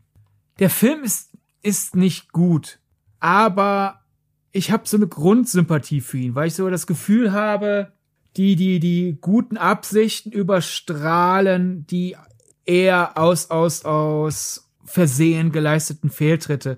Simon Birch ist ein Film, der würde heutzutage garantiert viel mehr Ärger abkriegen als damals 1998 noch, weil der wirklich ein paar Stellen hat, die warmherzig gemeint sind, aber wenn man kritisch drauf guckt, so ein bisschen eher in Richtung, äh, das ist aber bisschen, bisschen mehr hättest du dich mit deinem Thema auseinandersetzen dürfen. Daher ist das wirklich so Kategorie, der Film ist schlechter, als ich ihn mag, weil ich irgendwie mir einbilde, durch die Warmherzigkeit, die er ausstrahlt, über die, die Fehltritte hinwegschauen zu können. Aber ja, daher den so mit bisschen mit Ach und Krach würde ich hier nennen. Und äh, ja, sonst, äh, ja, die beiden, beide Ghost Rider-Filme, äh, der, den er inszeniert hat und der, wo er nur Executive Producer war, Ghost Rider Spirit of Vengeance, die sind, um ein paar Minuten zurückzugehen. Ich habe ja vorhin von dieser Eddie Murphy Karriere-Tiefphase gesprochen, wo ich den Eindruck hatte, dass teilweise dann auch in unserem Metier der Wut, der, der Zorn auf diese Person hat doch eigentlich eine gute Karriere verdient. Warum sind die Filme gerade nicht ganz so gut, wie ich sie gern hätte? Dass da Filme dann teilweise ein bisschen härter abgestraft wurden, als sie verdient haben. Und ich glaube, da sind wir uns einig, anders als bei, bei Eddie Murphy, dass Nicolas Cage auch so eine Phase hatte, wo so die hohen Erwartungen an einen Nicolas Cage dann teilweise mit den etwas schwächeren Filmen gemessen an der Erwartung dann teilweise dann abgestraft wurde mit, jetzt bin ich aber richtig sauer in meiner Kritik. Dass da so, so ein, so ein Disconnect war, das glaube ich historisch jetzt langsam korrigiert wird. Das muss man auch mal festhalten. Also die Ghost Rider Filme würden heute besser wegkommen. Ja, könnte ich mir auch vorstellen, vor allen Dingen unter dem Gesichtspunkt, dass ja in der allgemeinen Meinung sämtliche Comic-Verfilmungen alle gleich sind und allein schon deshalb, weil äh, Ghost Rider da natürlich hervorsticht. Okay, kommen wir zur nächsten Platzierung. Wir kommen in die Top 10. Und der nächste Kandidat hat eine durchschnittliche Metacritic-Bewertung von 31,6. Der Name sagte mir was, aber ich hätte niemals mehrere Filme mit dem in Verbindung bringen können, nämlich Jonathan Liebesman. Und der arme Kerl hat gleich fünf Filme im roten Bewertungsbereich in den entsprechenden Jahren von 2000 bis 2017. Die Top 3 aus dem Jahr 2014 Teenage Mutant Ninja Turtles mit 31% auf Platz 2, The Texas Chainsaw Massacre The Beginning mit 30 und auf Platz 1 der Film Darkness Falls aus dem Jahr 2003 mit 23 in Deutschland bekannt unter Der Fluch von Darkness Falls oder auch der Film, den ProSieben spätabends als Horrorfilm programmiert, wenn alle anderen Horrorfilme bereits auf anderen Kanälen laufen. und äh, ich habe geguckt, was hat der gute Mann gemacht, genauso wie du wahrscheinlich. Und dann habe ich gefunden, sehr, sehr schön. Ich bin ja bekanntermaßen der größte The Ring-Fan aller Zeiten. Und ähm, was viele nicht wissen, es gibt einen Kurzfilm zwischen The Ring 1, also ich meine das US-Remake von Gore Verbinski, und dem grottenschlechten The Ring 2. Dieser Film heißt Rings, geht 16 Minuten, der war eine Zeit lang bei YouTube verfügbar und ist auch auf irgendeiner der 1000 äh, Ring Blu-ray Editions als Bonusmaterial drauf. Und genau diesen Film hat Jonathan Liebesman sowohl inszeniert als auch geschrieben. Und obwohl er nur 16 Minuten lang geht und er handelt davon, wie sich das Video nach und nach verbreitet, so dass es am Ende äh, zu Teil 2 überhaupt kommen kann, obwohl der Film nur 16 Minuten geht, ist er tausendmal besser als sowohl der zweite als auch der dritte Teil von Ring, der ja ebenfalls Rings heißt. Und ähm, da war ich ganz froh, dass ich das hier gefunden habe, weil Rings ist ein wirklich guter Kurzfilm. Vielleicht kannte ich seinen Namen ja sogar daher. Ich weiß es nicht. Definitiv kennt äh, Michael Bay Jonathan Liebesman daher, denn äh, Michael Bay hat sich Rings angeschaut, also den Kurzfilm, nicht den äh, von vor ein paar Jahren, und fand den so gut, dass er Jonathan Liebesman angeheuert hat für einige seiner Produktionen. Also haben wir da einen Link zwischen Gore Verbinskis Erbe und Michael Bay. Das ist doch schön. Ähm, sonst, ähm, ja, Jonathan Liebesman, ich würde mal sagen, aus der Kategorie nicht gut, aber hat auch mehr Zorn abbekommen als nötig. Sein Teenage Mutant Ninja Turtles ist. Finde ich auch, ja. Der ist sinnlose Blockbuster-Unterhaltung. Äh, und ich glaube, aus weil ja auch wirklich viele sagen, Michael Bay hat die Turtles zerstört. Der, der, der war nur Produzent. Man merkt, da war irgendwie so in, in manchen Teilen des Fandoms hat sich irgendein Zorn angestaut, der halt einfach raus musste, vollkommen ungeachtet dessen, ob gerechtfertigt oder nicht. Ich finde den zweiten Teenage Mutant Ninja Turtles Realfilm dennoch besser und der ist ja nicht mehr von Herrn Liebesman, daher ähm, sorry, aber wir haben ja gesagt, wir wollen was Positives über die Leute sagen, nicht zwingend über ihre Arbeit. Und Jonathan Liebesman war der Regisseur der Nachdrehs für den Robert Downey Jr. Doolittle-Film. Ein Film, der, ich will nicht sagen legendär, weil dafür haben sich einfach zu wenige Leute dafür interessiert, aber für Leute, die sich für aus dem Ufer geratene, das ist kein Wort, aus, aus den Gleisen. Ich weiß, was du sagen willst, aber ich komme gerade aus dem, aus der Kontrolle. Für entgleiste Produktionen. Ja, oder ausgeuferte. Eins von beiden könnt ihr euch aussuchen. Was Leute, die sich für Hollywood-Produktionen interessieren, die halt irgendwann in Probleme geraten, ist Doolittle eigentlich sehr interessant. Kurzfassung, ein Regisseur gewählt, der halt lernen will, wie man Blockbuster macht, weil er bisher nahezu gar nichts mit digitalen Effekten zu tun hatte. Und dann nimmt er direkt Doolittle als Projekt, wo er 80 bis 90 Prozent des Casts computeranimiert sind. Funktioniert nicht. Teilweise es stimmt einfach überhaupt nichts, was die äh, Sichtlinien angeht und sonst was. Und der Tonfall soll wohl auch eher misslungen gewesen sein. Also wird eher Last Minute äh, unter anderem äh, jemand aus dem Lego Batman Team rangeholt für neue Dialogseiten, damit das alles ein bisschen Spaß bekommt und man holt halt jemanden ran, für Nachdrehs, damit wenigstens visuell so die Blickrichtungen stimmen und man die Interaktion glaubt zwischen Robert Downey Jr. und den computeranimierten redenden Tieren. Und dieser jemand war Jonathan Liebesman. Und er kann ja nichts für das missratene Skript und er kann ja nichts dafür, dass er auf das Schiff geholt wird, wenn es heißt, sorgt dafür, dass wir wenigstens nicht gegen alle Klippen fahren auf die wir gerade zusteuern. Wir brauchen jemand, der gerade den Schaden begrenzt.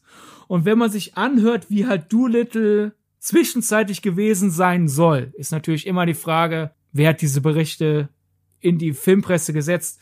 Aber ich glaube schon, wenn ich mir das fertige Projekt anschaue und was ich da alles erwartet habe, auch teilweise, bin ich sicher, Jonathan Liebesman hat den Schaden begrenzt und sich dafür hergeben und das auch wirklich wuppen können ist auch eine Leistung. Es stimmt, die Blickrichtung und so funktionieren. Also die Animationen könnten besser sein teilweise bei Doolittle. Aber es ist jetzt nicht so, dass ich die ganze Zeit denke, der schaut nach links, aber rechts von ihm ist das Tier, mit dem er redet und sowas alles, was ja alles nicht gestimmt haben soll. Aber da hat da, der, Mann hat seine Aufgabe erledigt. Ich bild mir ein, man hätte, man hätte, man hätte Filme auch noch schlechter machen können. Ja, also. Also ich muss auch gestehen, ich war mir gerade nicht so, ich konnte aus deinen Schilderungen gerade nicht ganz ableiten, ob du äh, Doolittle jetzt gesehen hattest doch, doch. oder nicht. Aber hattest du? Ja.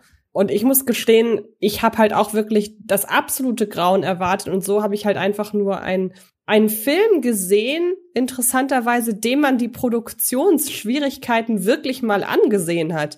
Und das fand ich, also ich habe schon in Kinofilmen gesessen, da habe ich mich einfach nur gelangweilt, aber durch auch dieses Wissen im Vorfeld, was da alles schiefgegangen sein muss und so weiter, oder nachweislich schiefgegangen ist, fand ich den fast schon wieder auf, dadurch hat er für mich einen Unterhaltungswert gewonnen. Ich finde das auch gar nicht schlimm, das so zu sagen, muss ich gestehen. Okay, kommen wir zu Platz neun zu einem Kandidaten mit 31,3 Prozent bei Metacritic, Stephen Brill. Und der hat sage und schreibe, was heißt sage und schreibe, der hat auch sieben äh, Projekte zwischen 2000 und 2017 in der negativen Metacritic-Bewertung. Fünf davon im roten Bereich, seine Flop 3 sind Walk of Shame aus dem Jahr 2014 hierzulande rausgekommen unter dem Titel Mädelsabend.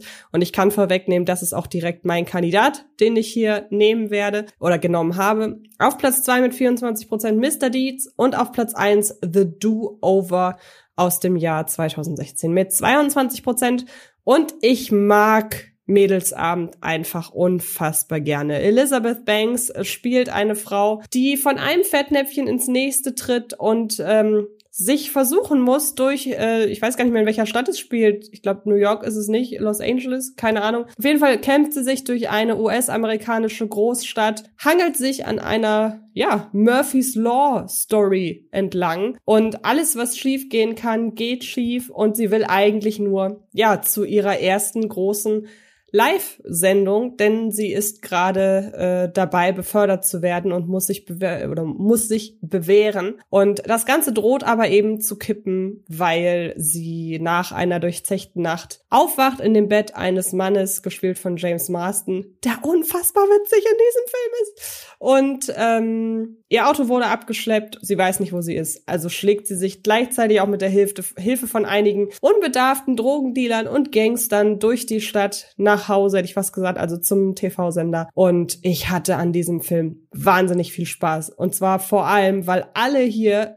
so wahnsinnig viel Leidenschaft und ja, einfach Spaß an den Tag legen. Es ist ein ganz knackiger, ein ganz simpler, ohne irgendwelche Metageschichten oder ja, ohne Metageschichten auskommende Komödie. Und ähm, ich mag den Film einfach. Ich weiß nicht, ich fand den witzig, ich fand den charmant. Ich jede Figur hat so ihre Momente, in der man mit ihr lacht und auch, ja, ich, ich fand ihn toll. Er hat genau meinen Nerv getroffen und ich verstehe überhaupt nicht, warum der so schlecht weggekommen ist. Um das einmal kurz einzuordnen, Stephen Brill ähm, ist ein Typ, der viel mit Adam Sandler zusammen macht. Also das ist der Mann eben hinter Do The Do-Over, Sandy Wexler. Der hat auch an seinem äh, Comedy-Programm mitgeschrieben. Little Nicky, Mr. Deeds, also all die Sachen, für die äh, ja Adam Sandler berühmt berüchtigt ist. Ja, aber er hat halt auch die Mighty Ducks erfunden. Die Mighty Ducks. er hat also so legendäre, unvergessliche Sätze geschrieben wie Enten fliegen zusammen. Er hat die V-Formation erfunden. Er hat de, den das Comeback, wenn man beschimpft wird, einfach nur zu quaken erfunden. Quack, quack, quack. Der Mann ist eine Legende und danach hat er außerdem noch anderes Zeug gemacht. Mir egal, er hat die Mighty Ducks erfunden. Autor der Mighty Ducks 1, 2 und 3 und äh, sein Regiedebüt war Pfundskerle, was halt einiges erklärt, weil das ist so ein bisschen die Brutstätte der ganzen Judd Apatow, Ben Stiller und Seth Rogen Clique. Da haben sehr viele, die seither zusammenarbeiten, sich kennengelernt oder mögen gelernt der Film ist halt eine Mitte der 90er Jahre Disney-Familienkomödie. Du hast also ein bisschen den negativen Einfluss von Kevin allein zu Hause mit. Ist es nicht lustig, wenn Erwachsene beschmiert werden? Nein, ist es nicht. Aber was, wenn ich das in einem komischen Winkel filme? Immer noch nicht lustig. Du hast aber auch ein paar nette Späße drin. Daher der, der Film ist okay. Aber im Gedankenspiel, wir löschen Fundskerl aus der Filmhistorie wie viele Leute sich da eventuell nicht kennengelernt hätten und dann ihre Arbeiten zusammen gemacht haben. Allein daher ist der Film auch sehr interessant. Der ist, der ist wirklich im positiven Sinne eine Brutstätte. und auch daher äh, kann man, finde ich, äh, Stephen Brill dankbar sein. Ich meine, wenn man Seth Rogen und Jeb Apatow und Ben Stiller und ihre ganzen Buddies hasst, dann natürlich nicht. Aber Leute, die, die kann man doch nicht hassen. Finde ich auch. Ich habe jetzt die ganze Moderation so an mich gerissen, deshalb übergebe ich dir jetzt die Verantwortung, Platz 8 anzumoderieren. Okay, auf Platz 8 in der Metacritic-Liste der, äh, der 21, der schlechtesten Regie-Talente des 21. Jahrhunderts ist Dominic Sinner, unter anderem bekannt für Swordfish, ich glaube im deutschen Passwort Swordfish, mit 32, 32 äh, Punkten bei Metacritic. Season of the Witch mit 28 und ebenfalls mit 28 Whiteout. Welche dieser Filme oder überhaupt der Filme in seinem Schaffen sagen dir etwas? Passwort Swordfish, sag mir was. Gone in 60, 60 Seconds auch. Von Whiteout kenne ich tatsächlich das Plakat sehr gut. Also ich weiß auch nicht, das könnte so ein Film, es könnte ja vielleicht so ein Film sein, der immer irgendwo in der Grabbelecke rumliegt. So könnte ich mir das erklären. Ich glaube, das war's. Ich glaube, das war's. Welcher Film ist im Deutschen ähm, Season of the Witch? Season of the Witch ist der Originaltitel. Ach so, dann kenne ich den tatsächlich nicht. Manchmal ist, sind, haben, manchmal kann, manchmal kommt es ja vor, dass man sagt, ah, okay, den kenne ich doch. Und er hat gemacht California mit K geschrieben. Das ist auch sein, der ist von 1993, deswegen ist er nicht Teil äh, seiner äh, Flop-Liste. Der hat ja durchaus Kultstatus, den würde ich nicht ganz unterschreiben, aber der ist halt ein, so, ein solider Film. Ich glaube, das, das wäre so, wenn Leute ihn verteidigen müssten, die Nennung. Und sein Gone in 60 Seconds Remake mit Nicolas Cage und Angelina Jolie kommt natürlich nicht an das Original heran. Auf gar keinen Fall.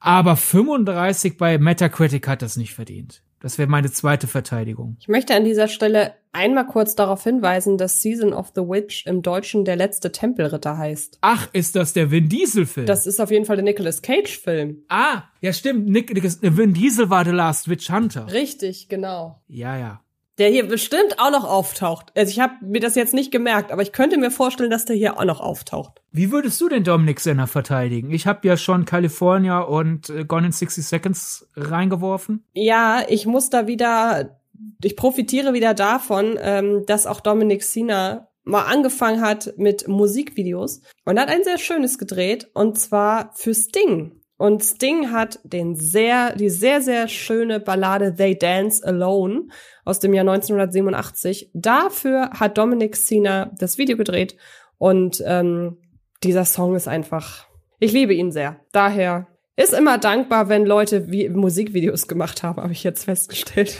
er hat auch das Musikvideo gedreht zum Top Gun Titelsong, also zur Top Gun mhm. Titelmelodie von Harold Faltermeyer. Auch interessant. Ja, viel mit, viel mit äh, Janet Jackson. Genau. Tina Turner. Apropos viel mit. das ist jetzt die beste Überleitung, die mir einfällt. Ähm, wir kommen zum nächsten und das ist Dennis Dugan. Der sagte mir auch was, wahrscheinlich, weil er sehr oft in irgendwelchen Sachen einfach äh, aufgetaucht ist als Regisseur im Vorspann. Ganz, ganz simpel. ähm, denn der hat auch viel mit Adam Sandler gemacht. Also, ich sag mal so, Adam Sandler ist in dieser Liste irgendwie ein wiederkehrender Faktor. Ich muss mal kurz zählen. Eins, zwei, drei, hier, hier, hier, hier. Neun Filme zwischen 2000 und 2017 sind in dieses Ranking reingeflossen. Sechs davon, äh, acht davon im roten Bereich. Die Flop 3 sind Jack und Jill auf Platz 3. Da wundere ich mich, dass der nur auf Platz 3 ist. Auf Platz 2 Saving Silverman von 2001 und auf Platz 1 Grown Ups 2, aka Kindsköpfe 2. Der wird garantiert nicht bei dir genannt werden als Positivbeispiel. Kann das sein? Zumindest nicht als kompletter Film. Fang du erstmal an. Ja, ich habe den Film hier schon genannt im Zusammenhang mit Urlaubsreif. Er hat meine erfundene Frau gemacht. Ich kann genau das äh, sagen, was ich eben auch schon zu meiner erfundene Frau gesagt habe. Ähm, ja, meine beiden liebsten typischen Adam Sandler Komödien. Dennis Dugan ist der Mann, den Adam Sandler anruft, wenn er wirklich gar keinen Bock hat und wirklich nur mit Freunden Urlaub machen will und sagt, irgendjemand muss zwischenzeitlich die Kamera anwerfen, habe ich das Gefühl. Daher fällt es mir sehr, sehr, sehr schwer, ganze Filme von ihm zu verteidigen. Aber Dennis Jürgen kann gut Sketche inszenieren, um die drumherum dann halt noch ein ganzer Film ist, wo ich ich könnte mir also ich bin nicht, ich kann Jack und Jill bei aller Liebe nicht verteidigen. Da müssten wir meinen Filmstaatskollegen Björn mal einladen. Der ist ja sehr eifriger Jack and Jill Verteidiger. Wäre vielleicht meine Folgenidee. Aber eine Szene aus Jack and Jill ist ja mittlerweile Internetkulturgott geworden. Antje, weißt du's? Nee, ich habe den auch nie gesehen, weil ich weiß, dass ich mir sowas nie angucken kann. Sehr viele Leute haben den Film nicht gesehen, aber sehr oft die Szene, and Jack und Jill kommt auch super dreistes Product Placement, aber mittlerweile ist die Szene halt so kult geworden, dass es niemanden mehr stört. In Jack and Jill kommt die Sequenz vor, wo Al Pacino Werbung für Dunkin' Donuts macht und rappt, dass er sich einen Dunkachino holt. Okay, nun denn. Und du hast absurde StatistInnen-Reaktionen äh, äh, mit drin und hat einfach dieses Bild, dass Al Pacino Schauspiel hochwürden mit einem struppigen Bart und irgendwie auch mit einem Gesichtsausdruck. Ich weiß nicht, was ich hier mache, aber man hat mich überredet, also mache ich's jetzt. In, in einem äh, Dunkin' Donuts rumrennt und rappt, dass er sich einen Dunkachino gönnt. Und das ist halt fast schon dadaistischer Humor. Die Szene funktioniert einfach, muss ich ihm lassen. dem äh, Dennis Dugan. Und so sehr ich auch Kindsköpfe 2 verabscheue, das ist wirklich ein Film, da rollt sich in mir alles auf, was ich nicht aufrollen darf. Von Zehennägeln Ich weiß. angefangen Ja, bis ja. was weiß ich alles. Aber es gibt ein, und manchmal merkt man auch, wie absurd so ein Gehirn funktioniert, so warum diese eine Sache bei mir positiv raussticht und in Gedächtnis geblieben ist. Ich weiß es nicht. Ich weiß nicht, was das über mich aussagt und ich möchte es auch nicht wissen. Alle PsychologInnen, die das hier hören sollten, schickt mir die Analyse nicht. Ich will es nicht wissen. Die sind da an diesem Som an diesem Wasserloch und irgendeine eher nervige Nebenfigur, so so so ein pseudo-cooler Teenager, junger Erwachsener, chillt in so einem Schwimmreifen und irgendwie wird davor gesprochen, jetzt fangen ja die Sommerferien, jetzt fangen ja die Sommerferien an. Und dann halt äh, wird, wird dieser Typ gefilmt, wie er in ungefähr diesem Tonfall sagt, hahaha, Sommerferien. Und zwischen dem hahaha und dem Sommerferien kommt so ein Snap-Zoom. Das heißt, du hast die Figur hahaha, er weiter weg im Bild und dann ranzoomen. Sommerferien. Und das ist irgendwie, das hat sich in mir eingebrannt. So, wenn, wenn, wenn Sommerurlaub beginnt oder halt einfach, keine Ahnung, oh, ich habe jetzt vier, vier Tage nichts zu tun und es ist Sommer, dann sage ich mir selber, Sommerferien. Ja, mein Gott, also man muss sich halt da irgendwie raushelfen. Ja. Ich habe auch noch einen Kandidaten, bei dem ich wieder 3000 Mal um die Ecke denken musste. Aber das ist nicht der Kandidat auf Platz 6, nämlich John Whitesell. Durchschnittliche Bewertung 30,2. Seine Flop 3 Deck the Halls aus dem Jahr 2006 mit 28 Prozent. Seasport Run auf dem Jahr, aus dem Jahr 2001 mit 24 Prozent. Ja, und aus, von 2011 Big Mama's House Like Father and Son, äh, Like Father, Like Son 22 Prozent. Er hat übrigens auch Big Mama's House 2 gemacht, der ist auf Flop 4. Ja, also. Ich dachte erst, um Gottes Willen, wie finde ich denn bei jemandem, der Big Mamas Haus Filme gemacht hat? Und dazwischen ja auch irgendwie nicht so wirklich was, wo ich sage, oh ja, cool, ähm, fand ich gut. Wie finde ich denn da was? Und ich habe Glück, denn er hat 2020 einen Film gemacht, für den ich ein sehr großes Herz habe. Es ist eine Netflix-Produktion und sie heißt Holiday. Ich weiß, dass ich dir den schon ans Herz gelegt habe, aber hast du ihn auch schon geguckt? Ich habe den ziemlich schnell, nachdem du mir empfohlen hast, geguckt und wir haben sogar auch darüber gesprochen. Wie fandest du ihn? Total süß. Der macht genau das, Ja. was er will. Genau, und er ist zeitweise auch schon ein Stück weit Parodie. Ich sehe gerade, er hat auf IMDb sogar eine Wertung von 6,1. Das hätte ich jetzt bei dem Film tatsächlich nicht gedacht. Aber offenbar haben viele die Stärken des Films erkannt.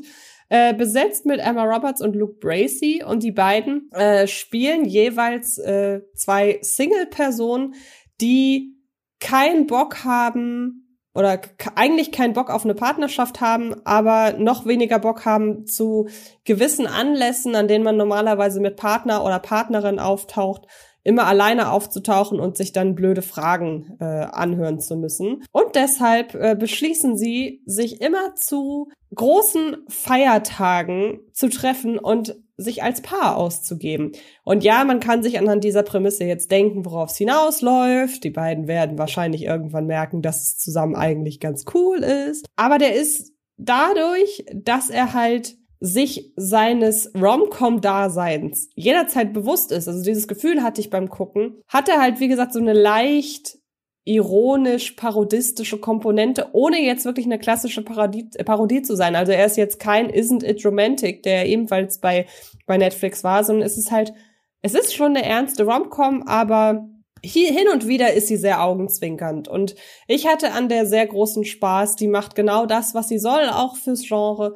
Und ähm, deshalb bin ich sehr froh, dass der, der Regisseur John Whitesell an diesem Punkt ähm, nochmal was Gutes gemacht hat im Jahr 2020. Ja, er hat irgendwann gelernt. Wer weiß, was sein nächster Film wird. Ja. Weil alles davor ist halt alles davor. Aber Holiday, ich würde das, was du gerade versucht hast zu umschreiben, so erklären. Es ist eine Rom-Com, die aber nicht so verkrampft versucht mir zu erklären, verliebt sein ist das Beste auf der Welt. Was sitzt du alleine auf dem Sofa? Geh raus und finde irgendjemanden für dich. Sondern der macht sich sehr viel halt wirklich wie ich auch finde, berechtigt über dieses, aber das ist doch unser Feiertagstreffen und du kommst alleine. Also, damit machst du uns ja den Pärchenabend kaputt. Diese Mentalität, über die macht er sich sehr gut lustig. Daher ist keine Parodie auf Romcoms, aber er ist auf sowas von volle Lotte auf der Seite der genervten Singles dass die genervten Singles sich dann irgendwann verlieben. Ja, gut, kann man jetzt als inkonsequent beschimpfen, aber dafür finde ich die Chemie zwischen Emma Roberts und Luke Bracey zu überzeugend, dass mich das groß stören würde. Ja, gehe ich mit. Möchtest du weitermachen? Auf Platz 5 befindet sich Roland Jeffy in seinen Flop 3 mit 33 Punkten bei Metacritics. There be Dragons. Das lassen wir erstmal sacken bevor wir realisieren, dass auf Platz 24, nicht auf Platz 24, jetzt habe ich's auch gemacht, auf Platz 2 seiner schlechtesten Filme Captivity ist mit 24 Punkten und Die Lovers mit 19. Ja, Antje, was machen wir da jetzt?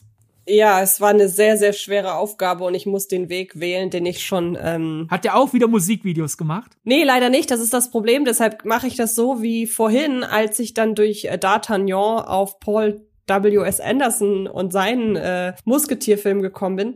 Ähm, Roland Joffe hat nämlich im Jahr 1995 eine Adaption von der Scharlachrote Buchstabe inszeniert. Woran muss ich da automatisch denken? Er hat nicht nur irgendeine Adaption vom Scharlachroten Buchstaben inszeniert. Er hat die Version vom Scharlachroten Buchstaben inszeniert, über die sich in Easy A lustig gemacht wird. Siehste, und in diesem Moment weißt du schon, dass ich darüber auf einfach zu haben gestoßen bin. Ähm, Scharlachrote Buchstabe auch wirklich gut besetzt damals mit Demi Moore, Gary Oldman, Robert Duval, also wirklich mit Leuten, wo man sagt, ja, die können was. Ich muss gestehen, ich habe den Film nie gesehen, habe mich aber so ein bisschen durchs Internet gewühlt und festgestellt, dass der nicht gut ankam oder nicht nicht nicht sehr gut ankam damals. Vielleicht kannst du da noch ein bisschen was zu sagen. Aber wie gesagt, ich bin darüber ist mir wieder eingefallen, ach ja, einfach zu haben, auch so ein Film, den ich zwei, dreimal im Jahr gucke. Deshalb sorry, Robert äh, Roland Joffe, dass ich jetzt hier das Werk einer anderen Person nehmen muss, um was Positives über dich zu sagen. Aber mein Gott, es ist wie es ist. Be bevor Leute, die mit äh, verschiedenen Titeln nicht äh, so firm sind, weil ich habe ja gerade gesagt, Darüber wird sich in Easy A lustig gemacht und du meintest, ja, so bin ich zu einfach zu haben gekommen. Easy A und einfach zu haben sind derselbe Film. Sollte jetzt irgendjemand das nicht wissen, wir haben gerade nicht aneinander vorbeigeredet. Wir haben ergänzt. Ich habe was Gnädigeres gefunden. Er hat seine Karriere ja durchaus vielversprechend begonnen. Er hat Killing Fields gemacht und Dear Mission. Da muss man aber halt zurückgehen bis in die 80er Jahre. The Killing Fields ist von 1984. Äh, Biopic-Drama über zwei Journalisten, wobei nicht über zwei Journalisten, aber die dort geschilderten Ereignisse in Kambodscha wurden von zwei Journalisten aufgedeckt und darauf basiert äh, dann der Film The Killing Fields und The Mission Historiendrama über äh, jesuitische Missionare in äh, Südamerika. Ich muss zugeben, es ist etwas länger her, dass ich die gesehen habe. Darum äh, musste ich auch gerade in meinem Hirn kramen, um die, die Grundausgangslagen dieser Filme nochmal replizieren zu können. Man mag es mir bitte nachsehen. Aber das waren vollkommen solide Historienfilme und die haben auch durchaus äh, bei einigen Leuten noch höheres Ansehen als bei mir. Ich schaue sicherheitshalber nach, bevor ich aus der Erinnerung was Falsches nacherzähle. The Killing Fields hat unter anderem, jetzt habe ich es weggeklickt statt angeklickt, das ist sehr klug, das lassen wir auch drin, wenn wir Antjes Verwirrung bei der äh, einzigen Regisseurin drin lassen. The Killing Fields wurde nominiert für den besten Film, die beste Regie, besten Hauptdarsteller, bestes adaptiertes Drehbuch und hat gewonnen die Oscars für besten Nebendarsteller, beste Kamera und besten Schnitt muss man erstmal sacken lassen, dass so jemand dann karrieretechnisch so abschmiert. Und die Mission hat immerhin Oscar-Nominierung. Ebenfalls wieder bester Film, beste Regie, bestes Szenenbild, bestes Kostümdesign, äh, bester Schnitt, beste Musik in New Morricone und beste Kamera hat er sogar gewonnen. Ich äh, weiß jetzt wieder, warum ich sie mir dann irgendwann mal angeschaut habe. Das war in so einer, auch den Oscar mehrfach Oscar-nominierten Film, den kenne ich ja noch gar nicht, muss ich noch mal nachholen.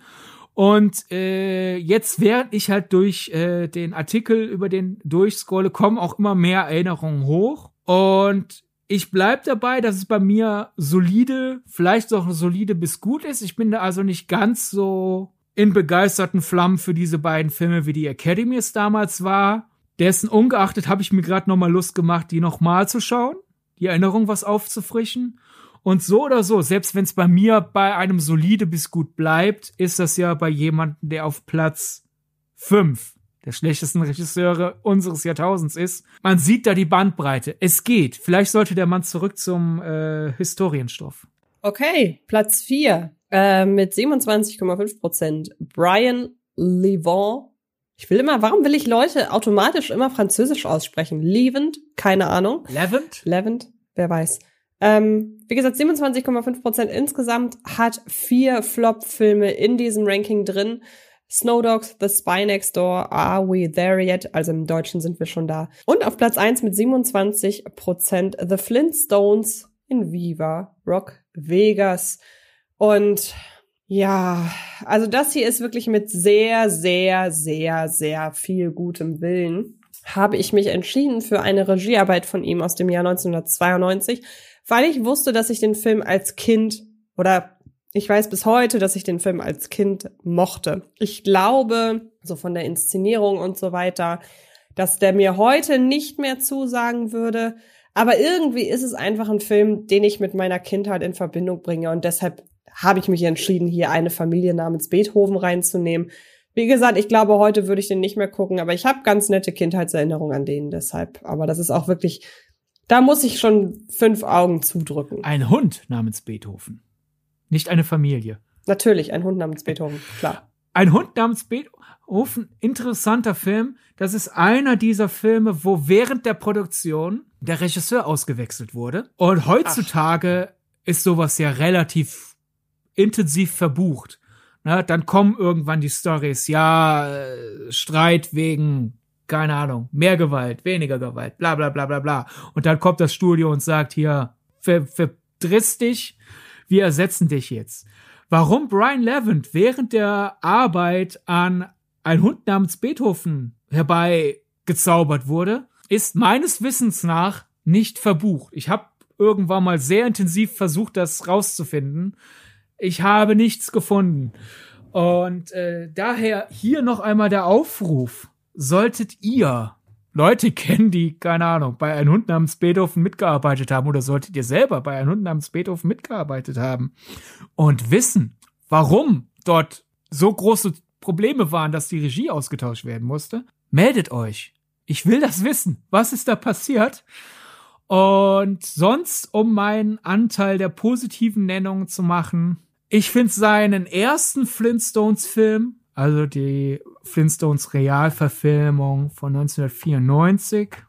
Solide 90er Jahre Familienunterhaltung. Ich gehöre zum Camp bei Jingle All the Way, also versprochen ist versprochen. Es gibt ja diejenigen, die sagen, das ist eine ekelhafte Verneigung vor dem Konsum und somit einer der schlimmsten Weihnachtsfilme aller Zeiten. Und es gibt diejenigen, die sagen, Moment, der macht sich doch darüber lustig. Er könnte sich besser darüber lustig machen, aber er macht sich darüber lustig und somit habe ich eine unterhaltsame Zeit mit ihm. Ich gehöre in die zweite Kategorie. Jingle All the Way ist jetzt kein Film, den ich jedes Jahr an Weihnachten sehen muss oder in der Weihnachtszeit, aber so jedes dritte Jahr, wenn er mal wieder im Fernsehen läuft, denke ich mir, ah, weißt du was, gucke.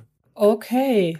Jetzt kommen wir zu Platz drei und da ist es als jemand, der mich in Sachen Film in- und auswendig kennt, sehr, sehr einfach zu wissen, welcher Film von mir hier jetzt gleich vehement verteidigt wird. Schon allein deshalb, weil ich den auch schon mal in meinem Blog hatte, als ich äh, noch regelmäßig Artikel auf meinem Blog veröffentlicht habe.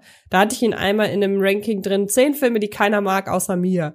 Und der ist jetzt hier halt dabei. Wir haben Walt Becker auf der 3 mit einem Durchschnittswert, einer Durchschnittswertung von 26,3 Prozent. Und äh, er hat unter anderem Wild Hawks, Van Wilder, zu dem kommen wir gleich, er hat einen anderen Namen im Deutschen, und Old Dogs inszeniert. Und Van Wilder ist natürlich der Originaltitel von Party Animals. Und wie kann man denn Party Animals nicht unfassbar witzig finden? Es ist ein frühes, ein frühes Werk mit äh, Ryan Reynolds in der Hauptrolle. Er ist ein ewiger Student, der ähm, einfach nicht von seinem Studentenleben lassen will und sich deshalb wahnsinnig äh, ja schlecht als wahnsinnig schlechter Student einfach verkauft, aber er ist einfach wahnsinnig gut darin Partys zu organisieren und es ist absolut, also der Film handelt halt jetzt davon, dass er versucht eine Party zu organisieren und weiterhin an der Uni zu sein. Es ist nicht so anspruchsvoll. Ähm, und es ist definitiv ein Emporkömmling dieser ganzen American Pie schlüpfrigen Teenie-Filmwelle. Ich bin ganz verwundert, dass der Film bei IMDb immerhin 6,4 hat. Also es scheint so ein typischer Film zu sein, der schlechte Reviews erhalten hat, aber doch insgesamt eigentlich ganz gut ankommt. Er ist auch für die Verhältnisse eines solchen Films ganz ordentlich besetzt. Also Ryan Reynolds in der Hauptrolle. Wir haben aber auch noch äh, Tara Reid, ähm, die ja zum damaligen Zeitpunkt noch nicht komplett verbrannt war. Wir haben Aaron Paul. Das war mir überhaupt nicht bewusst, dass der auch noch da in einer kleinen Rolle dabei ist. Und ähm, es gibt nicht viele schlüpfrige US-Teenie-Komödien, die ich wirklich ins Herz geschlossen habe. Und man, es ist auch schon klar, dass man viele Sachen aus dem Film heute so wahrscheinlich nicht mehr machen würde. Aber es ist, wie soll ich das? Es ist eine blöde Ausrede, aber hey, äh, es ist ein Film meiner Jugend und ich habe wenig Filme häufiger gesehen als den und daher Party Animals. Party! Du hast gefragt, wie kann man Party Animals nicht gut finden? Hier, zum Beispiel, indem man ich ist. ich verstehe nicht, was an dem lustig ist. Also, hm, tut mir leid. Vielleicht, das ist ja immer auch so eine Sache, vielleicht, wenn ich ihn heute sehen würde, würde ich ihn auch nicht mehr lustig finden. Möglich. Das kann ja immer sein. Ja. Aber egal. Dann äh, ist Walt Becker ja mit Schuld daran, dass Disney irgendwann gesagt hat, wir machen jetzt nur noch große Blockbuster, unsere Komödien funktionieren ja nicht mehr, statt einfach zu sagen, gut, wir versuchen dann bessere Komödien zu machen, hat man quasi gesagt, hier, kam nicht an, wir fackeln es jetzt ab. Also Old Dogs als total mega Fehlgriff ist mit Schuld an der Entwicklung von Disney. Vielen Dank, Walt. Ausgerechnet jemand namens Walt sollte doch besser Disneys Erbe, wie dem auch sei. Aber als rettende Elemente würde ich, ich finde Wild Hawks deutscher Titel Born to be Wild ist vor allem hier ist es ja wortwörtlich zu verstehen, weil es hier nicht sinnbildlich ist, sondern es ist eine Touchstone-Komödie. Und ich finde, es ist eins dieser Beispiele so, es gibt ja manchmal Filme, wo ich heute sage, ach, das wäre früher eine Touchstone-Komödie gewesen. Das war eine Touchstone-Komödie. Vier Männer in ihrer Midlife-Crisis sagen sich, komm, wir machen Roadtrip und lernen dabei bisschen uns selbst besser kennen. Der Film hat ein paar unschöne Gags, will ich gar nicht bestreiten. Die Figuren sind in einer Passage übertrieben in Sorge, dass sie für schwul gehalten werden, was schon 2007 nicht lustig war und wo man heute erst recht sagt, so, sag mal, stellt euch nicht so an, ihr Idioten. Dann werdet ihr halt für schwul gehalten. Entweder sagt ihr, hey, ich will dir keine falschen Hoffnungen machen, steh nicht auf Männer, oder lebt damit, dass ihr kurz für schwul gehalten werdet. Äh, macht da nicht so ein Fass auf, ihr Idioten. Von dieser schlimmen Passage abgesehen, ist der amüsant, finde ich. War ja sogar ein Hit in Deutschland. Äh, kann man sich heutzutage, glaube ich, auch nicht mehr vorstellen. Und vergangenes Jahr hat der Clifford the Big Red Dog gemacht, der natürlich yeah. nicht mit Lie Lie, Crocodile und mit den Paddington-Filmen mithalten kann. Aber in der Welt der knuffiges, äh, ungewöhnliches Tier zieht bei Menschen ein Filmen, ist der knuffig. Der ist knuffiges, tapsiges Mittelmaß. Und Ach hatte gar nicht auf dem Schirm, dass du den gesehen hast. Ich weiß nur, dass es ein riesiger Erfolg war. Ja, da soll ja ein zweiter Teil kommen. Und es war auch ein Fall, genau. wo so ein bisschen in Peter Hase-Stil so, so, so eine frühe, Anführungszeichen, Kontroverse war, dass der Familien ja vielleicht irgendwie schlimmes Verhalten anerziehen sollte. Und ähnlich wie bei Peter Hase habe ich mir halt bei Clifford dann gedacht, hä? Hä? Was? also, naja. Platz drei, Leute. Okay, gut. Nun kommen wir zu Platz zwei. Und ich bin sehr froh, dass mir im da, da in diesem Zusammenhang noch ein rettender Einfall kam. Ich könnte mir vorstellen, dass dir der gleiche kam. Ich bin sehr gespannt. Wir reden nämlich jetzt von Platz zwei. Er ist nicht auf Platz eins. Uwe Boll mit 18,2 Prozent. Nur seine Flop 3 einmal kurz im Namen des Königs mit 15% auf der 3, House of the Dead auf der 2 ebenfalls mit 15%. Und Wir werden erstmals einstellig mit 9% Alone in the Dark aus dem Jahr 2005. Was hast du gefunden? Mist, ich wollte, dass du anfängst. okay. Dann verweise ich an dieser Stelle auf das Interview bei Kino Plus, das vor sechs Jahren mit Uwe Boll geführt wurde und ähm, belasse es bei dieser Empfehlung. Ja, okay, nee, darauf wäre ich nicht gekommen. Äh, äh, äh.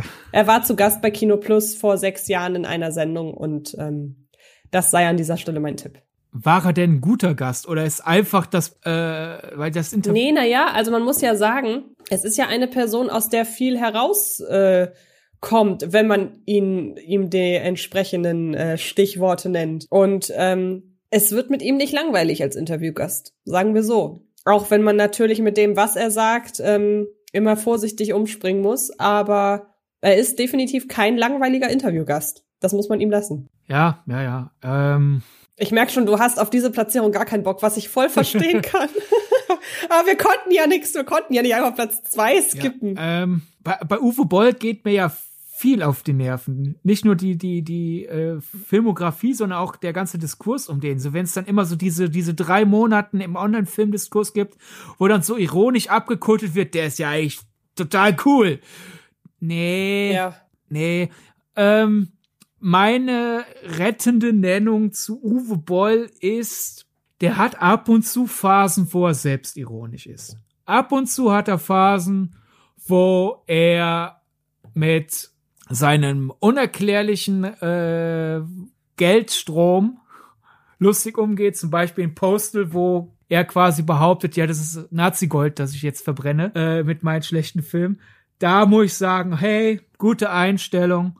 Und der hat ja auch Phasen, wenn man sich zum Beispiel über die Jahre Interviews anschaut oder durchliest, je nachdem, mit Peter Rötten und Olli Kalkofe bezüglich Schläferz. Das sind auch so Konjunkturwellen. Mal heißt, wir werden nie einen Film von Uwe Boll machen, weil der uns zu, zu aggressiv ist. Dann, oh, der hat uns das verboten, also machen wir es sowieso nicht. Dann gibt's Phasen, wo es heißt, ähm, der bettelt uns zu sehr an. Wir merken, der will das für Publicity. So nach Motto, hier, macht, macht einen Film von mir, macht einen Film von mir wir merken, der will einfach nur Reichweite haben. Und dann gibt's Phasen, wo es heißt, hey, wir haben uns mit dem versöhnt und wir überlegen, wirklich einen Uwe Boll-Film zu machen. Und wenn der halt gerade die zehn Minuten hat, sozusagen, wo er willens ist, anzuerkennen, dass er eine schwierige Person ist und dass man deswegen durchaus viel Angriffsfläche bei ihm findet und er damit fein ist, damit umzugehen. Dann in den zehn Minuten finde ich das ganz sympathisch, aber dann hat er zum Beispiel halt wieder Phasen, wo er für Publicity anbietet, äh, Leute, die seine Filme schlecht äh, finden, boxt doch gegen mich, wo ich denke, äh, er ist halt kein Stefan Raab. ja, vor allem hat er ja nicht gegen Kritiker geboxt, sondern gegen eine Boxweltmeisterin. Das ist ja, da, da, da, da ist er ja willens einzustecken, statt auszuteilen. Also, wir sind uns einig, das hier war wirklich, das war das Schwierigste, glaube ja, ich, oder? Auf jeden Fall. Jetzt, jetzt wird's einfacher. Wollte ich gerade sagen, und ich glaube, wir beenden diesen Podcast auch mit äh, wahrscheinlich der, der gleichen Antwort. Denn auf Platz eins und damit noch schlechter in der Gesamtwertung als Uwe Boll, vielleicht auch deshalb, weil die noch ein bisschen mehr gemacht haben, sind Jason Friedberg und Aaron Seltzer und damit zwei Leute, die ich auch vorher kannte. Was übrigens, bevor ich zu den Film komme und bevor wir wahrscheinlich auch zu der Reihe kommen, die wir beide haben hier, die, die wir beide hier herausgesucht haben, um ähm, das Gute an den beiden ein bisschen hervorzuheben. Sei noch gesagt, dass Metacritic noch ähm, zwei Regisseure auf äh, oder oder auflistet, die aber verhältnismäßig wenig gemacht haben und bei denen das halt, das wäre so ein bisschen außer Konkurrenz. Das ist einmal Tom Six, das ist der Regisseur, der The Human Centipede 1, 2 und 3 gemacht hat und ähm, der damit auch in dieser ganzen Folge den Film gemacht hat mit dem schlechtesten Metacritic-Ranking, nämlich The Human Centipede 3. Der kommt auf sage und schreibe fünf Prozent. Also das finde ich wirklich faszinierend. Und dann, ich weiß nicht, ob du von dem gehört hast, von Dinesh de Sousa. Ja, ja, ja, hast du jemals von dem gehört? Das ist, das ist der äh, Trump-Stiefellecker. Genau, und deshalb würde ich den hier tatsächlich so ein bisschen ausklammern. Der hat nämlich tatsächlich für sein Death of a Nation aus dem Jahr 2018 nur ein Prozent und wäre damit noch schlechter als äh, Tom Six. Aber ich hätte irgendwie ein schlechtes Gewissen, den Typen hier in einem Atemzug mit den anderen Leuten zu nennen, weil der ja aus ganz anderen Gründen schlechte Filme abgeliefert hat. Deshalb würde ich sagen, den, die schlechteste Filmbewertung hier an dieser Stelle geht an Tom Six für Human Centipede 3. Ich bin sehr, sehr froh, dass er aus dem Ranking rausfällt bei Metacritic, denn ich hätte gar keine Ahnung, wie ich mir da irgendwie was hätte aus den Fingern saugen können. Ich weiß nicht, wie es dir da geht. Wenn uns irgendwann die Halloween-Monat-Themen ausgehen. Hätten wir auf jeden Fall Stoff. Ja, sehr schön. Aber nun kommen wir wirklich zu Platz eins und das sind halt die beiden Leute, die hinter den ganzen Spoof-Movies stecken. Angefangen mit Scary Movie natürlich, aber einmal ganz kurz die Flop 3, Disaster Movie auf der 3 mit 15%, Date Movie auf der 2 mit 11% und meine Frau, ihre Spartaner und die Spartaner und ich auf 9 äh, mit 9% auf der 1 und ich glaube, es ist kein Geheimnis, wir werden uns wahrscheinlich beide die Scary Movie Reihe ausgesucht haben, oder? Genau. Ich meine, wie sie ja selbstironisch zugeben, sie sind zwei der zwei von sechs Autoren von Scary Movie 1. Das heißt, niemand kann so richtig re rekonstruieren, was überhaupt deren Leistung ist. Aber an Scary Movie 1 lasse ich nichts vorbeikommen. Ja. ja, ist bei mir genauso. Ich mag, äh, wir sind uns ja einig, dass die Filme ähm, dass die, dass die Filme mit den ungeraden Zahlen in der Scary Movie Reihe deutlich besser sind. Also ich finde Scary Movie 2 nahezu unerträglich. Scary Movie 4 ja, leider sehr langweilig. Da hatten sie irgendwie keine richtigen Vorlagen, hat man das Gefühl gehabt. Bei mir scheiden sich immer so ein bisschen die Geister. Ob ich jetzt Scary Movie 1 oder Scary Movie 3 am besten finde, ist auch so ein bisschen tagesformabhängig. Teil 5 mochte ich im Kino damals auch weitestgehend, einfach weil ich es cool fand, mal einen Scary Movie Film, der gerade frisch ins Kino gekommen ist, einfach ins Kino, äh, im Kino zu sehen. Und der hat auch, also wir müssen ja sagen, die Scary Movie Filme sind keine Filme, die durch die Bank von der ersten bis zur letzten Minute durchgehend lustig sind. Aber die guten Scary Movie Filme haben einfach viele Szenen, oder oder je besser ein je, je mehr gute Einzelszenen ein Scary Movie Film hat, desto besser ist er und ähm, die Schlagzahl an gelungenen Parodien ist in den Scary Movie Filmen noch wirklich hoch oder wesentlich höher auf jeden Fall als in Was wir nicht alles haben, Beileid bis zum Abendbrot. Äh, wie gesagt, Disaster Movie, Date Movie, Meet the Spartans, also wirklich dieser ganze oder auch die Pute von Panem, ganz, ganz grässlich, dieser ganze Spoof-Quatsch. Damit bekleckern die sich nicht mit Ruhm, aber sie haben uns eben, sie haben die Parodie ein Stück weit auch wieder so in Erinnerung gerufen nach Die nackte Kanone beispielsweise. Und ähm, hey, also ich verstehe, warum sie auf der Eins sind, aber ich bin, glaube ich, keinem in diesem Ranking, vielleicht noch äh, Gary Marshall, nehme ich, ich nehme das kaum jemandem weniger übel, dass der schlechte Filme gemacht hat, wenn du so halbwegs verstehst, was ich sagen will. Und deshalb überlasse ich jetzt schnell dir das Reden. Ja, ich, ich, ich kann da nicht ganz mitgehen, weil äh, du sagst ja, niemand macht freiwillig oder absichtlich schlechte Filme. Und dass man deswegen ja mit den Leuten ein bisschen sanfter umgehen muss. Und bei Friedberg und Seltzer, als die ihre Blütephase hatten, als sie wirklich im Filmdiskurs wahrgenommen wurden, würde ich schon sagen, die haben die Filme einfach rausgerotzt. Teilweise parodieren die ja Filme, wo sie nur die Trailer gesehen haben und parodieren dann am Film komplett vorbei und so. Ich habe da schon das Gefühl, die haben das schnelle Geld gewittert und haben gedacht, raus, raus, raus, raus, mhm. raus. Bisschen halt auch, was Uwe Boll teilweise macht. Und daher habe ich nicht diese Haltung, oh, sozusagen, äh, aus dem, was du gerade gesagt hast, klang ja so ein bisschen so raus, sozusagen, die sind dir nach Gary Marshall die sympathischsten. Und das würde ich nicht. Du hast halt wirklich diesen Schlag Date-Movie, Epic-Movie, Meet the Spartans, Disaster-Movie. Äh, diesen Vierschlag, wo ich echt denke, nee, Leute. Wobei du aber ja auch immer, also nur um mich so ein bisschen zu verteidigen, nicht die Filme, auf keinen Fall, sondern mich. Du musst ja auch immer überlegen, die sind wahrscheinlich dann auch einfach ähm, durchs Studio gereicht wurden und es hieß so, Scary Movie ist erfolgreich, jetzt macht schnell noch weitere Parodien anderer Genres hinterher.